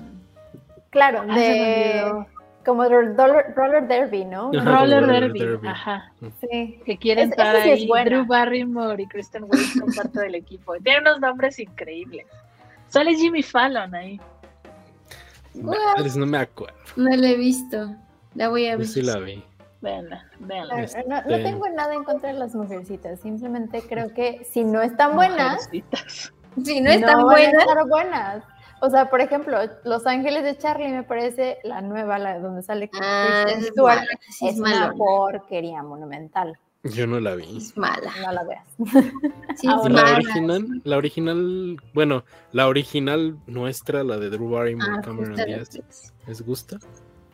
Ay, por Sí, a mí sí supuesto. me gusta, a mí sí me gusta. Sí, la 1 y la 2. Y apenas salió el chisme otra vez de lo que pasó entre Bill Murray y Lucy Liu. ¿Qué pasó? No, híjole, me vas a bajar a Bill Murray de pedestal, ¿verdad? Pues es que en la eh, son dos películas. En la primera él era Bosley, para la segunda ya no regresó. Eh, resulta, no sé si haya sido por eso, pero resulta que en el set hubo una discusión entre Bill Murray y Lucy Liu, particularmente porque Bill Murray fue un grosero con Lucy Liu y la empezó a señalar como de, ¿y tú qué haces aquí? Ni siquiera eres buena actriz. Y Lucy Liu le dijo, pues te escupo y te vas muy lejos. Eh, aparentemente Bill Murray es muy difícil para trabajar eh, y Lucy Liu se lo hizo saber, así que ya no volvieron y aparte hasta la fecha se siguen odiando. Qué buen chisme, Lucía. No sabía esto. Lo vi apenas, apenas lo leí. Bill Murray ya no salía en la segunda, de hecho. ¿no? No. No, ¿Qué tal que fue por esto? Posiblemente. Pues Suicide Squad. este, a mí me gustó mucho, creo que es mi favorita de DC. Este, ahí pelea como medio con Wonder Woman y, el corte de Zack Snyder de. Ah, no, Man of Steel, la tengo. Perdón, ya se me está subiendo la. Justice League 400 minutos. A mí sí me gusta Justice League de Zack Snyder. No es de mis favoritas de DC, es queda como en el lugar 5, pero me gusta. Pero Suicide Squad me gustó mucho, James Gunn. Pero como les digo, siento que es una película que llega tarde, que no apunta a nada. Esa película debió de haber salido hace 5 años y sería una maravilla. Y ahorita pues es como de tan así que le está yendo mal en taquilla, le está yendo re mal en taquilla. A Suicide Squad. Pero no es la tendencia por el streaming. Porque el primer fin de semana que están a la par les va bien en el cine, pero el segundo ya es como así, el dropout muy fuerte. Pero ese ni pues porque como consumidor, estoy como consumidor, no vas a salir, por ejemplo, yo. El cine cuesta 200 pesos y tienes que salir tú y a lo mejor otra persona, o si van cuatro ya son ahí mil pesos. Eh, si tuviera que decidir entre verle el streaming y a lo mejor pagar 20 pesos, o si ya está gratis ahí que ir al cine, mejor la veo en streaming. Pues, ¿sabes qué pasa? Analizan las películas distinto y esta tenía bastante expectativa por parte de Warner. O sea, piénsalo, una película de James Gunn que sea parte del DC con, con, actores como Margot Robbie, Idris Elba y tal. No es lo mismo eso a ver este que no sé cuál se ha caído en taquilla últimamente. Bueno, Black Widow se pues, cayó horrible. Black Widow le pasó y seguramente a Free Guy, no, pero Free Guy no está en streaming. No, Free, Guy, está en streaming y le está yendo muy bien en taquilla. sí, le está yendo mejor que Suicide Squad. eh, pues sí. Pero porque solo está ahí. Yo creo que es porque solo está en el cine. Y no compiten consigo mismos en, la, en una plataforma que ya estás pagando. Sí puede ser, ¿eh? O sea, sí, sí tiene que ver el streaming, pero aún así hay como proyecciones de las compañías como Warner de... Ya sabemos que la película está en streaming, pero también está en cines. ¿eh? Y es como de los números que ellos esperan que tenga y pues quedó muy, muy, muy abajo. O sea, tomemos en cuenta que la película es clasificación C. Entonces eso también le quita público. Sí, eso también afecta. Pero bueno. Terminamos con Suicide Squad. Es hora de pasar a eh, nuestra siguiente película, que es un documental, que es este documental de Val Kilmer que pueden encontrar en Amazon Prime Video, del cual nos hablará Indra. Indra, platícanos qué piensas de este docu. Les, fuera de broma, cada vez que pienso en este documental, así se me hace el nudo en la garganta. Es una cosa de verdad muy irreal. Yo jamás, yo, no he sido ubico a Val Kilmer desde que era un pequeño retaño, pero nunca me imaginé que tuviera una vida tan, tan como te la presentan en este documental. Em, si son tan sensibles como yo, por favor evítenla, porque se la van a pasar llore y llore y llore. Pero básicamente este documental nos está acercando muchísimo a la vida de una manera demasiado íntima de Val Kilmer y cómo él quiere contar su vida, ¿no? A través de todo lo que él experimentó, de lo que él quería mostrarle al mundo y cómo él veía el mundo básicamente. Entonces, desde muy pequeñito, o sea, este documental nos cuenta su historia desde muy pequeñito, un poco del contexto de su familia, sus papás, sus hermanos, cómo él pierde a su hermano menor a una edad pues bastante joven todavía y donde le pega porque su hermano menor era el, que, el que impulsaba esta parte histriónica de Val Kilmer, ¿no?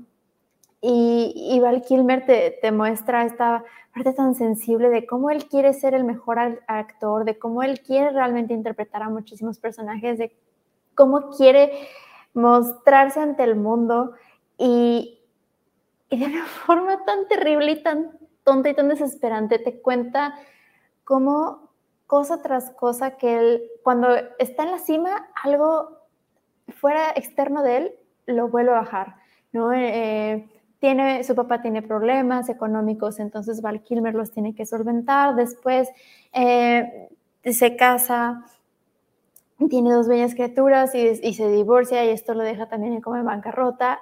y luego lo peor como que viene ya, o sea, cuando él ya encuentra una parte muy increíble donde tiene una estabilidad en su vida, donde está haciendo lo que él quiere hacer, donde está demostrando lo que él quiere demostrar, viene el cáncer.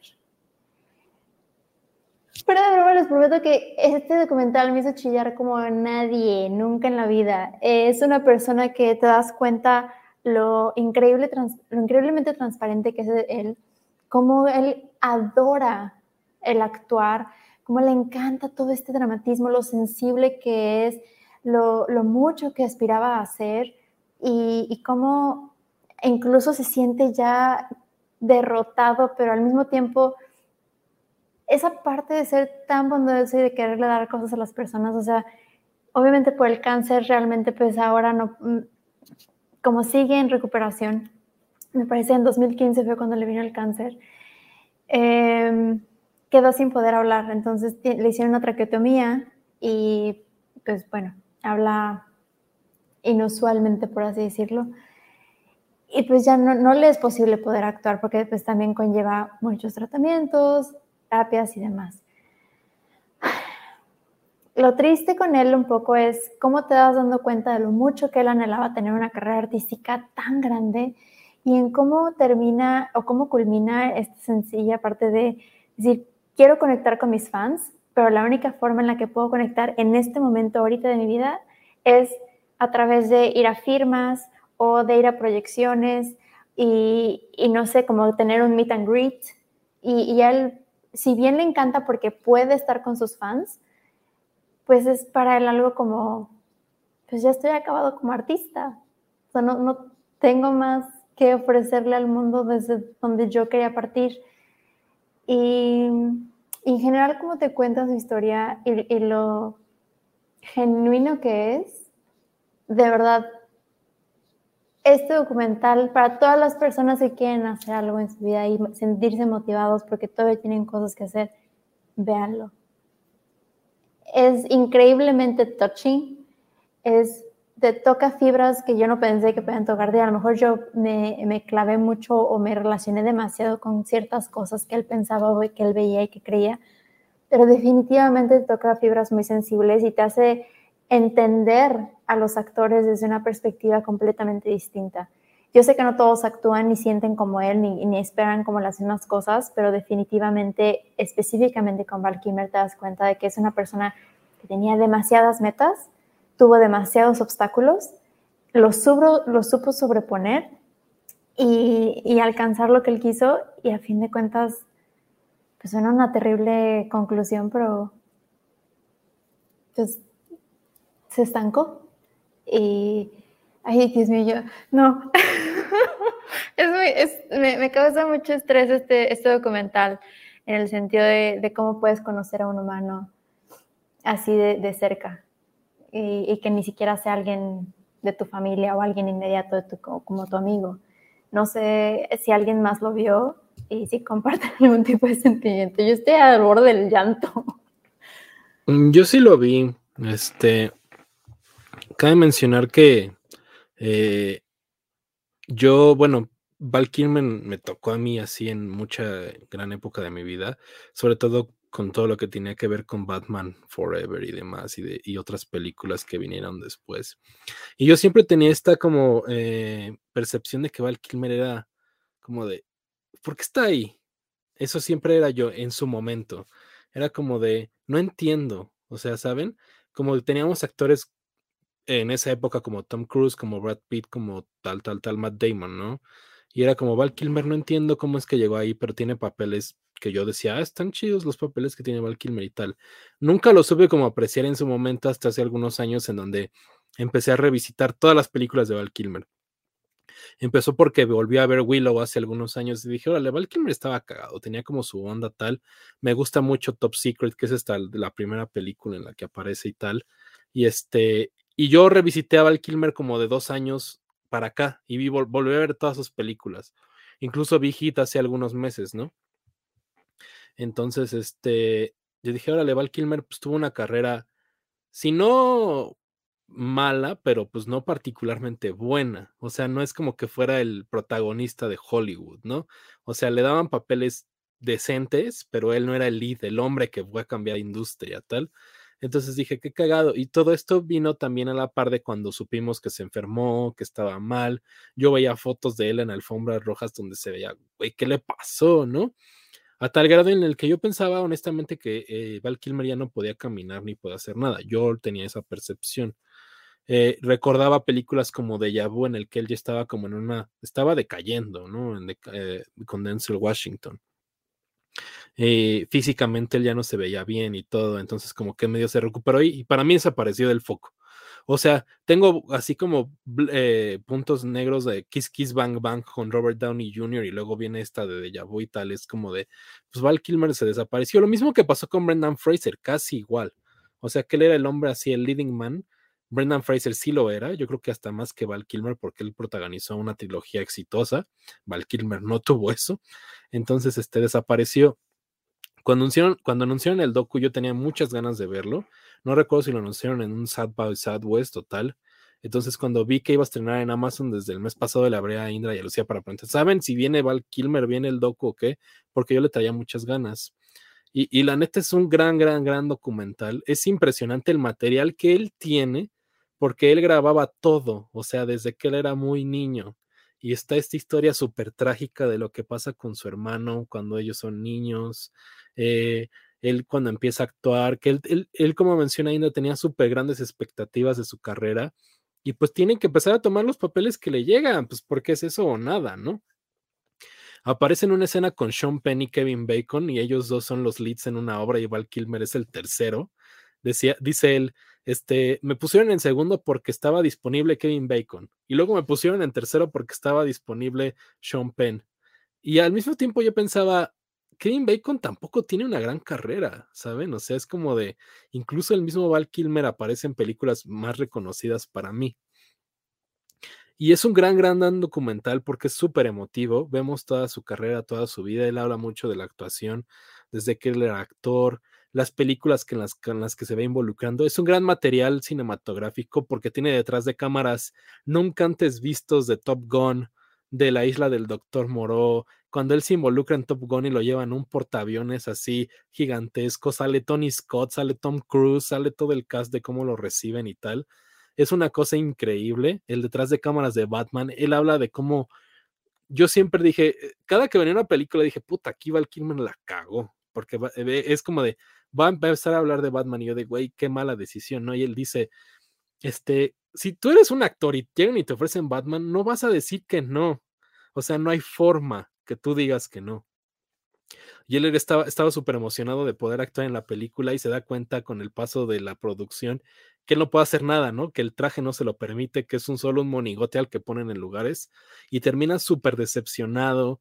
Le ofrecen la, la, de Batman y Robin, que gracias a Dios no acepta porque dice, no, güey, ya no quiero involucrarme en este tipo de proyectos.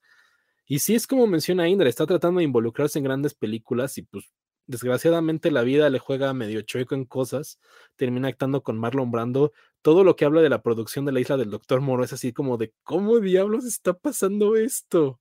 O sea, Marlon Brando no llega un día, ponen un suplente, la película se para de repente. Él está hablando con David Sealis, que es este el profesor Lupin de las películas de Harry Potter, y los dos están como de no mames, no me puedo ir ahorita a mi casa porque tengo un contrato y tengo que acabar esta chingadera. Entonces, eh, eh, eh, hay una escena en donde Val Kilmer interrumpe la película y lo voltea a ver John Frankenheimer, que era el director, y es como de, Val, ¿puedes dejar de grabar? Y le dice Val Kilmer, pues es que vamos a ensayar o qué está pasando, ¿no? Claro, porque él los estaba amenazando, ¿no? De, de, irse la filmación y es como de tú por, o sea, ¿cómo quieres que actúe después de semejante noticia o amenaza? O sea, ¿no? Sí, porque el director original se sale y los cambian, o sea, es un vistazo detrás de cámaras de todas estas producciones muy, muy, muy padre. Y obviamente un vistazo de la vida de Val Kilmer, que es una tragedia tras tragedia, que él nunca logra desarrollarse como él quiere cuando por fin llega ese momento en su vida que él, em, él vende, tiene un terreno en Nuevo México y lo vende todo, vende todo, que es lo único que le queda porque él ya está endeudadísimo, porque su mujer le saca todo en el divorcio. Él está súper endeudado, va a hacer su obra y lo está. Llega el momento en el que va a hacer la obra y dije, Val me la cagaste, güey. ¿Cómo vendes todo para hacer la obra? Y sorpresivamente le empieza a ir bien. O sea, hay una entrevista ahí con Jimmy Fallon, él está tal, y llega el cáncer y le da en Nashville así de la nada. Y es una cosa súper triste. Yo también como entra me puse a llorar porque está el pobre Val Kilmer que, güey, o sea, no me queda más que estar firmando autógrafos y no de qué vivo, ¿no? Está una comicón así vestido, bueno, está como firmando pósters de Batman y se empieza a sentir súper mal se lo llevan vomitando y pues es muy, muy, muy triste, ¿no? Me pegó mucho como él habla de, de esta onda de yo quisiera seguir actuando, pero ahora tengo que vivir de mi pasado, porque está en una proyección de Tombstone ahí en, un, en Texas, ¿no? Y es como de, está súper emocionado de hablar con los fans, pero se siente súper deprimido de que en lugar de que él siga haciendo cine, tiene que estar promocionando sus películas viejas, ¿no? Como sus grandes obras. Entonces, es un gran documental tiene material detrás de cámaras así imperdible.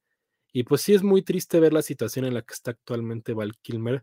Yo debo de admitir que pensé que estaba aún peor. O sea, lo que pasa es que él ya no puede hablar. Tiene una traqueotomía. Para hablar se tiene que tapar aquí. Y pues obviamente la primera vez que lo escuchas es impactante, ¿no? O sea, como de, no puedes entender cómo es que esa voz está saliendo de él. Es muy, muy triste. Entonces, durante toda la película no te acostumbras. Yo creo que la gente que vive junto con él y tal, de escucharlo como él era antes, ahorita es un impacto así gigantesco. Y es un súper documental muy bueno. Y pues sí, súper triste. O sea, habla de todos estos sueños frustrados y de, de lo que él quería hacer y no llega a hacerlo. Entonces, no sé, es muy, muy, muy triste, de verdad. Yo todavía tengo esperanza porque sé que actúa en la próxima Top Gun, pero pues no sé a qué grado. O sea, obviamente él ya no puede hacer nada. O sea, es imposible que él actúe. Lo tendrían que poner en un papel de alguien que no habla. Entonces es una cosa muy impactante y yo creo que es un gran documental de lo mejor que yo he visto en el año, la verdad. Sí, y otra cosa que olvidé mencionar es el, el hijo de Val Kilmer. Es quien presta su voz para poder narrar eh, todas estas aventuras que su papá tuvo. Es muy impactante, de verdad, los últimos eh, momentos en los que Val Kilmer, justo como mencionó Alonso, está teniendo esta obra de Mark Twain y, que ya se siente feliz y contento y tranquilo de hacer lo que él quería hacer y le cae todo esto, pero es la, como las últimas grabaciones que se tienen de, de él hablando normal. Y es también muy impactante el su hijo tiene exactamente el mismo tono de voz que su papá. Exactamente el mismo tono cuando era joven. Y, es, y, te pega porque es, como, no sé, es, es No sé si Dani y Lu lo han visto o, nada más el trailer, aunque sea, pero no sé si les llama la atención. Sí, yo vi el trailer y sí me llama la atención, solo que no he podido verla. Eh, pero sí, sí es algo que quiero ver eh, pronto, pero no, no me ha dado tiempo de verlo. Sí, igual, sí, cuando supe que llegaba el, este documental, o sea, de inmediato dije, lo tengo que ver, solo que igual, o sea, no, el tiempo no me lo ha permitido, pero ahora que hacen esta descripción muy detallada de lo que les causó, pues creo que con, con más razón, ¿no? Sí, sí te tienes que preparar, la neta, o sea, sí te la vas a pasar no te diría mal, pero sí es choqueante. O sea, es como de. Pero les digo, yo disfruté los behind the scenes. O sea, hay películas de Val Kilmer que a mí me encantan, sobre todo Hit, me parece increíble, de Michael Mann. Y habla como de, güey, o sea, me habla, terminé de hacer Batman que la odié. Y al otro día me hablan con, para hacer una película con Al Pacino y Robert De Niro. Claro que sí, ¿no? O sea, día uno. Y él habla como de cómo era trabajar con Michael Mann y demás. Y tiene todos estos behind the scenes de la película de Jim Morrison, hablan muchísimo de, de, de The Doors y de tal. Cómo él se preparó para el papel y su mujer lo odiaba porque estaba hasta la madre de que escuchara las canciones una y otra vez. Y es como su gran hit, o sea, siento que ahí es el Val Kilmer que hizo lo que quería hacer en esa película. Y en las demás es como de muy contenido, ¿no? Incluso hay una entrevista ahí con Jimmy Kimmel, creo era, que le dicen, es que tú eres, tú eres muy complicado para trabajar en cine, ¿es cierto? Y es como de, güey, pues no, es que él era muy apasionado y desgraciadamente le tocaban proyectos gachos. Era como de, pues, ¿qué hago con este personaje, no? Donde estoy contenido, ¿no? Eso es una cosa bien rara. Entonces cambió totalmente mi percepción de Val Kilmer, me conecté muy, muy cañón con él. Si bien como les mencionaba me gustaban muchas de sus películas y últimamente las revisité y cambié mi percepción, pero ahora todavía más por lo que él había vivido y es esta historia como de sueños frustrados, pero al mismo tiempo de, pues bueno, no me fue tan mal, pero ya que tengo algo, ¡pum!, ya no lo tengo, ¿no? Entonces es horrible. Sí, no, total. Y, justo creo que, creo que el gran tema con Val Kilmer era lo que acabas de comentar, de, de como él, él quería hacer tanto y él quería hacer tanto, a veces exigía más en el set, ¿no? Y se exigía a él mismo. Y justo como dices, desafortunadamente le tocaron proyectos que no estaban a la altura de lo que él estaba esperando y, e incluso hay una entrevista muy fugaz, supongo que es de los momentos porque Robert Downey Jr. se veía muy joven, en los que él dice que todo el mundo dice que él es muy complejo, que él no se entiende, que no, no compata con la gente. Y, y no, es, es, muy sencillo de entender, simplemente quiere que lo escuchen, ¿no? Y, y pues sí, es, es eso. Es, sí, es, sí es un documental, la verdad es que bastante fuerte. Eh, sí se los recomiendo porque sí sensibiliza muchas fibras en general de, de motivación sobre todo y de entender una vida que a lo mejor, si bien no es tuya, pero cómo puedas empatizar con ella. Y sobre todo entender a alguien totalmente desconocido, pero que vemos en el mundo de la farándula y que, justo como decía Alonso, si bien nunca fue como el que cambió Hollywood o el protagonista de, pero sí Val Kilmer es conocido y Val Kilmer es querido por muchas, muchas, muchas personas y te da una perspectiva muy diferente de, de lo que sucede detrás de cámaras. Sí, estoy de acuerdo. Yo creo que es un documental bien padre de estas vidas, como nos hablaba Lucía, que viene el de Selma Blair, que pues yo no estoy, yo no sé si estoy preparado para pasar de uno al otro, pero pues que desgraciadamente a lo mejor ellos sienten o en realidad tienen el talento suficiente para lograr más y pues se quedan ahí entre un caldo de estrellas de Hollywood y películas que pues medianas, ¿no? Y Val Kilmer, pues sí, yo creo que Val Kilmer tiene buena filmografía, pero el problema es que nunca fue el protagonista. O sea, tiene dos protagónicos, ¿no? Es el santo y, y este, y esa y la del doctor Moro, que es horrible. Bueno, que a mí me gusta es como guilty pleasure, pero pues ya después de ver esto, ya no me gustó nada.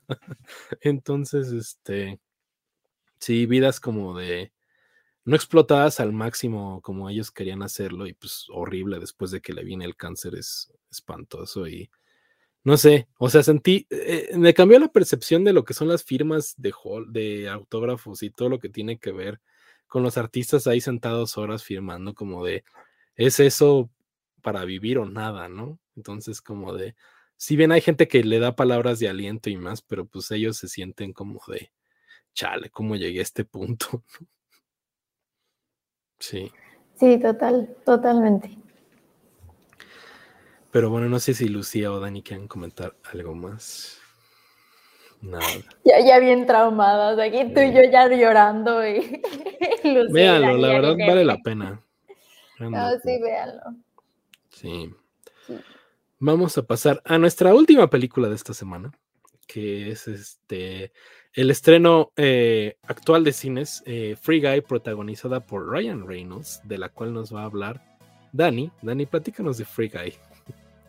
Pues pasando a temas muchísimo más amables que eh, la trágica vida de Val Kilmer, se estrenó Free Guy, dirigida por Sean Levy, protagonizada, como bien ya decía, Ryan Reynolds, Jodie Comer y Jodie, perdón, Joy Carey que bueno, lo recordamos por su papel de Steve en, la serie de Stranger Things en eh, Netflix, ¿no? Free Guy se trata acerca de un cajero de banco que descubre por alguna razón que no es un cajero de banco en un mundo feliz, sino que es un personaje no jugable en un videojuego.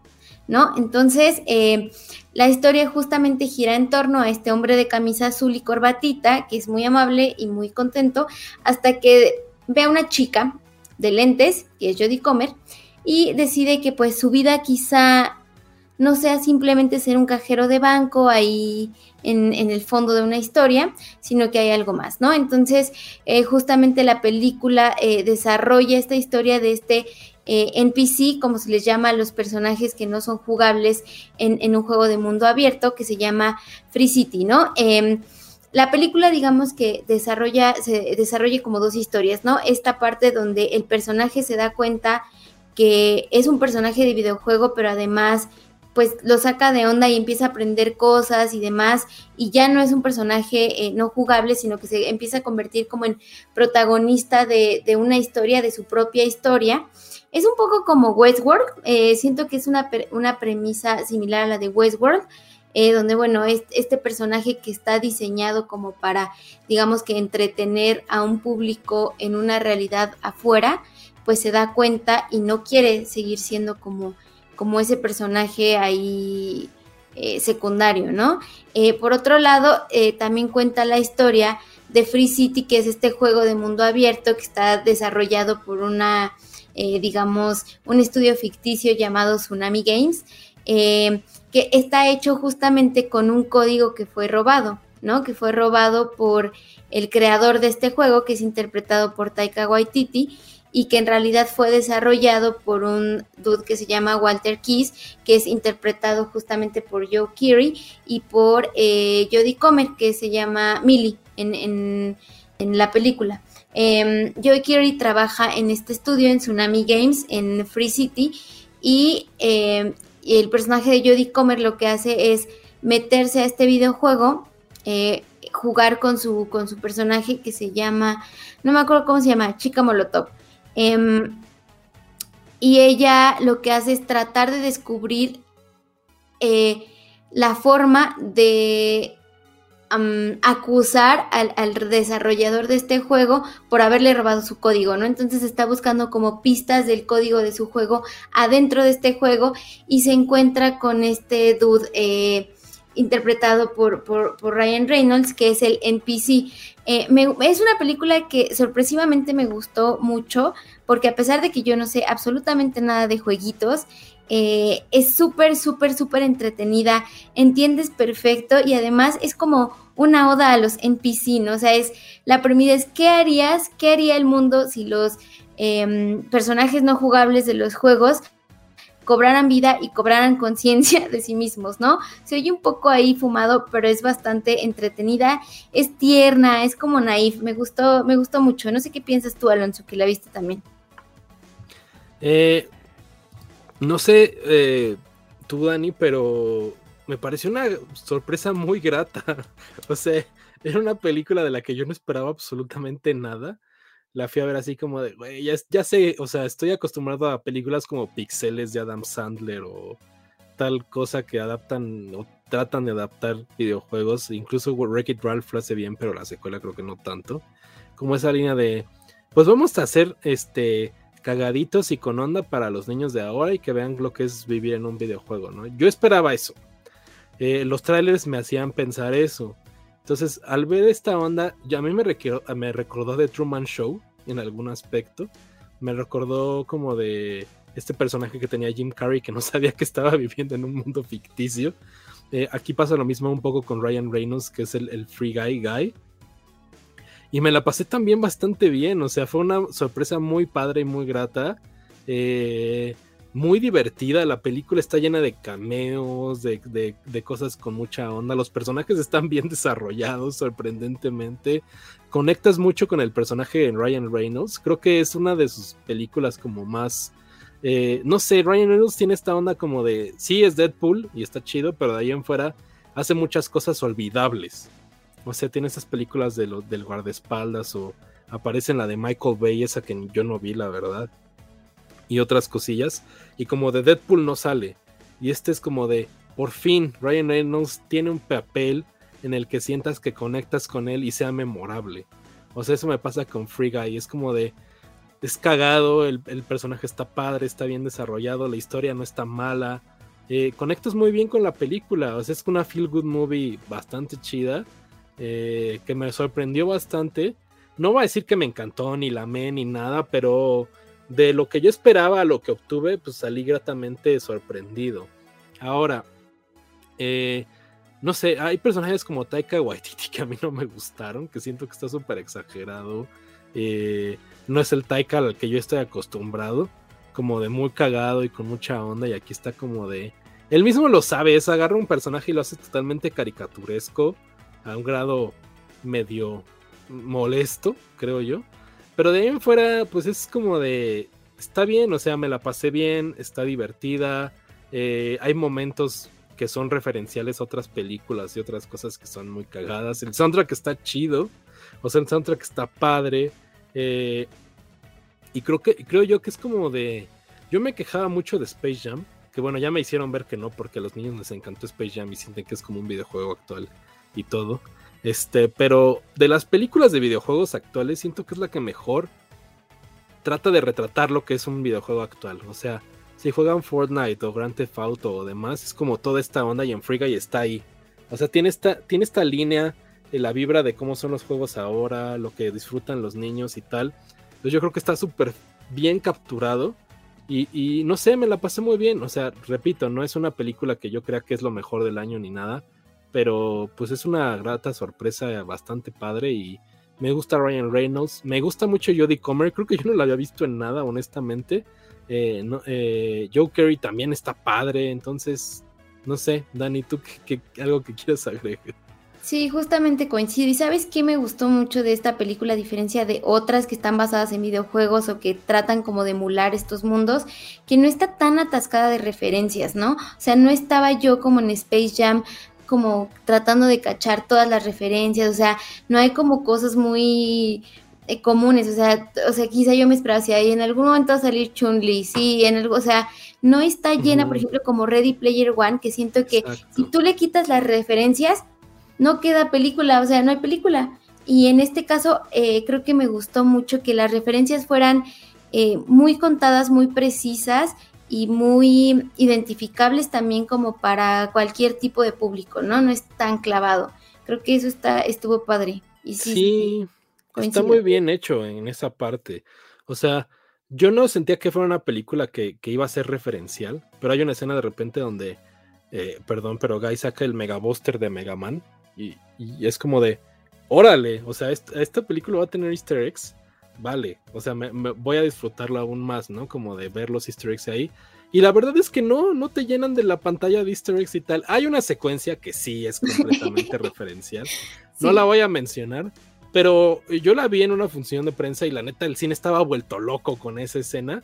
A mí no me pareció así nada del otro mundo. Dije, ¿qué pedo con el poder corporativo de Disney y demás cosas? cañón. Pero está cagada. O sea, hay, una, secuencia en la película que sí es referencia así, puf, total, ¿no? Pero de ahí en fuera, no. O sea, ya no hay más, ¿no? Entonces, eso, como menciona Dani, está súper bien hecho. Es más, hay muchos cameos que yo no noté. O sea, cuando después de que terminé de ver la película y vi en IMDB quién participa, y es como de. Hay, uno, hay un cameo de, de Dwayne Johnson, X, ¿no? Y es como de. Yo ni lo vi. O sea, no lo noté hasta que vi en la, en la ficha de IMDB qué pedo. Y dije, ah, ya sé quién es la roca, ¿no? O sea, de dónde sale. Y hay muchos más así. O sea, ah, sí hay un cameo en Your Face que está padre, pero en general no siento que sea explotar referencias solo por hacerlo. Es como de, pues sí, tenemos esta película de videojuegos que está padre, pues metemos ahí unos easter de algunas cosas. Pero sí, totalmente de acuerdo con Dani. Creo que es de lo mejor que se ha hecho en este aspecto en el que se meten cosas de otras películas, porque Space Jam era too much y Ready Player One, pues eso era el chiste de la película, pero pues sí es como de, o estoy viendo la trama o veo al Master Chief corriendo allá atrás, ¿no? Entonces, eso pasa. Pero no sé, Lucía e Indra, ¿no han visto Free Guy, verdad? No, se estrenó apenas y como ya mencioné, estuve en estado de postración todo el fin de semana, entonces no salí, no salí para nada. Eh, me dan ganas de verla, la escena que dices, TikTok me hizo el favor de, mostrármela, entonces ya sé de lo que están hablando. Eh, ah, pero algo que me sucede con Ryan Reynolds es que es igual en todo. En todas las películas donde sale es exactamente lo mismo y hasta él, como él en redes sociales, es exactamente igual. Eh, eso es como un downer para mí para ver Free Guy, pero no sé si sucede lo mismo. Sí, un poco. Yo creo que sí. sí. Te iba a decir que no, pero sí. Sí, honestamente sí. pero de los Ryan Reynolds, del universo de Ryan Reynolds, creo que este es de los mejores Ryan Reynolds. También estoy de acuerdo. Del multiverse de Ryan, de Ryan Reynolds es, es de los mejorcitos. O sea, honestamente. Y además vale la pena, pues también, o sea, Jodie Comer de verdad lo hace súper bien, súper, súper bien. Jodie Comer me gusta mucho en Killing, en Eve, ¿no? Sí, sí, sí. Pero creo que no le he visto otra cosa. que Killing Es tu Eve. oportunidad, Lucía. Es mi oportunidad. Voy a pasar por el, el- Voy a brincar a Ryan Reynolds y lo voy a ver por, por Jodie Comer. Tú, Indra. Pues desde que salió el, el- la noticia de esta hermosa cosa, no sé cómo llamarle, dije, hey, bueno, está bien, pues, pues, está bien, vamos a ver qué tal le queda a este hombre. En, en general yo no soy ni muy fan de Ryan Reynolds, me parece un hombre jocoso hasta cierta medida, después es como, ay, bueno, ya, eh, vete para allá. Y lo mismo me pasa con Taika Waititi. Para mí como que son vibras o, o energías demasiado elevadas de como que te saturan de, de chistes, de, de- de mucho estrés audiovisual. Pero sí le traigo ganas. La verdad es que sí le tengo mucha fe y, la verdad- y sobre todo porque sí he estado viendo que hay muchas reseñas y muchos comentarios de gente en general y de críticos que les está gustando mucho esta película. Entonces sí me causa curiosidad entender qué es lo que les está gustando, cómo les está gustando, cómo lo están presentando. Porque sí venimos de una brecha en la cual, es- en la cual ya toda esa parte de los videojuegos justo representa demasiada referencia eh, o ni siquiera están bien representados. Es una cosa que ni al caso nada que ver, como Mortal Kombat. Pero tengo muchas ganas de ver qué anda con, con Free Guy. Sí, creo que puedo hacer algo distinto, pero vamos a ver qué tan distinto puede ser. Sí, traigo ganas. La verdad. Sí, yo creo que después de que los lo que les dijimos a lo mejor les interesa más, yo igual digo, no suban tanto sus expectativas, o sea, no es algo revolucionario, pero a las expectativas que traía yo y por lo que veo Dani es como de, ah, órale, no está tan, bueno, no es mala, es una película bien, o sea, está divertida, no me la pasé nada mal, no es algo olvidable ni siquiera, o sea, sí es una película que cuando yo hablo de videojuegos es como de algo, ¿cuáles le hicieron bien? Tal, tal, ah, Free Guy lo hacía bien, o sea, es como de tal, o sea, en esas listas sí la metería. Sí, estoy de acuerdo con Indra, a mí no me gusta mucho en Ryan Reynolds, eh, me gusta en Deadpool, pero pues es como de, nació ese güey para hacer ese papel, ¿no? Es como de ahí lo vamos a ver bien. Y aquí fue como de, órale, o sea, es, es atractivo Ryan Reynolds si te gusta el personaje y te interesa lo que le suceda. Judy Comer me voló la cabeza, creo que fui muy fan de su personaje y todo, me gusta cómo lo hace ella tanto adentro como fuera. Y Taika no me gustó nada. Taika Waititi siempre me ha gustado más como director que como actor. Entonces eso también eh, contribuye mucho a mi opinión. No sé, Dani. Yo, yo honestamente fui obligada a ver esa película. No, no obligada tal cual, pero fue como de, ay, vamos a ver y yo. Bueno, sí está bien, vamos, órale, vamos. Y ya que estaba ahí, estaba así, o sea, estaba plena, estaba súper metida en la historia. O sea, realmente sí superó mucho, mucho, mucho mis expectativas. Veanla. Sí, sí está muy bien hecha, el CGI está padre, el mundo en el que, que está creada está bien, el soundtrack, como les digo, me gustó el soundtrack. Eh, hay una canción ahí recurrente de Mariah Carey que a mí me Ah, gustó sí. mucho, que es Fantasy, pero dentro de eso hay una secuencia donde Joe Keery y otro dude están correteando a Ryan Reynolds en este mundo y la canción que suena está súper chingona, entonces este en general bastante satisfecho con la película, sí la volvería a ver, creo que tiene muy buen eh, sentido para disfrutar la película varias veces. Y pues ya se confirmó una secuela y le está yendo sorprendentemente bien también de acuerdo a las expectativas que tenía. Disney. Entonces, eh, pues ahí está el Free Guy. Lucía, te va a hacer como Lucía le hace a Dani así. Despierta, Lucía. Despierta. Los estoy escuchando, pero es que eh, ya es tarde. Sí, ya. Ya está mi Dani trae ojitos así de. Ay, Pero aguantó ahora más Dani que tú, ¿eh? Lucía. oye, llevo de pie desde las 7 de la mañana, no sano. No, pues ya. Yo, yo ya ni reserva tengo. Miren, les voy a hacer el conteo. Una, dos, tres. Ahí está, para los que dicen que aquí no se toma, yo la neta llevo como ocho Aquí cervezas, la neta. también. Ay, pero ya era puro cadáver, Indra. No te acabaste tres. Ahora. Pues eh, este, este no estaba muy acabado. Pensé que sí estaba más acabado, pero no. es Sí, estaba Baileys, acabado. güey. Es como si estuvieras tomando el Boeing Dani. Tiene 17% de alcohol, hija. También Alonso. Como, ay, voy a beber el viernes. Me voy a tomar un Boons. Entonces, el viernes es cuando vamos a hacer el episodio especial, hablando de puro estreno contemporáneo. De las que no hemos hablado.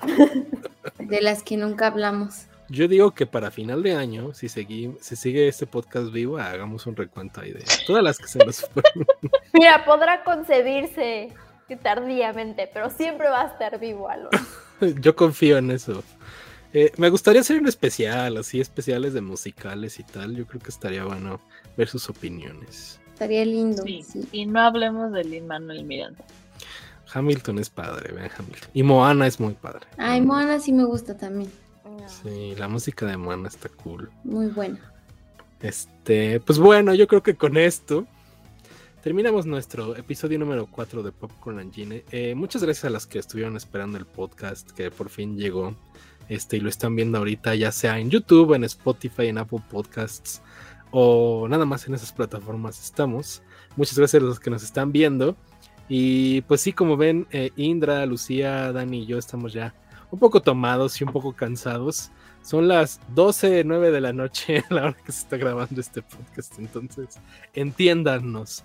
Pero bueno, para cerrar, eh, recuérdenos sus redes sociales. Indra, ¿cómo te pueden encontrar en todos lados? Me pueden encontrar como Indra Diblik o Indra-Diblik. Dani, Yo soy arroba Daniela Salvi. Lucía, Siempre se me olvida, pero soy Lucía Cator. Lucía Cator. Y yo soy Alonso Valencia J. ¿Algo más que quieran mencionar antes de que nos vayamos? ¿Alguien?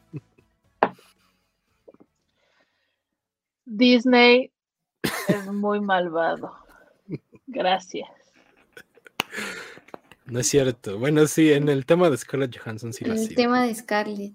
Vean En la vida es muy malvado. ¿Cuánta gente no corrió en la pandemia? Ya, Ya los están regresando a todos los cast members que corrían.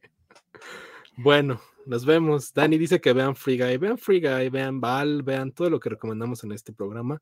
Eh, no sé qué hablaremos la semana que entra. Hay varios estrenos por ahí.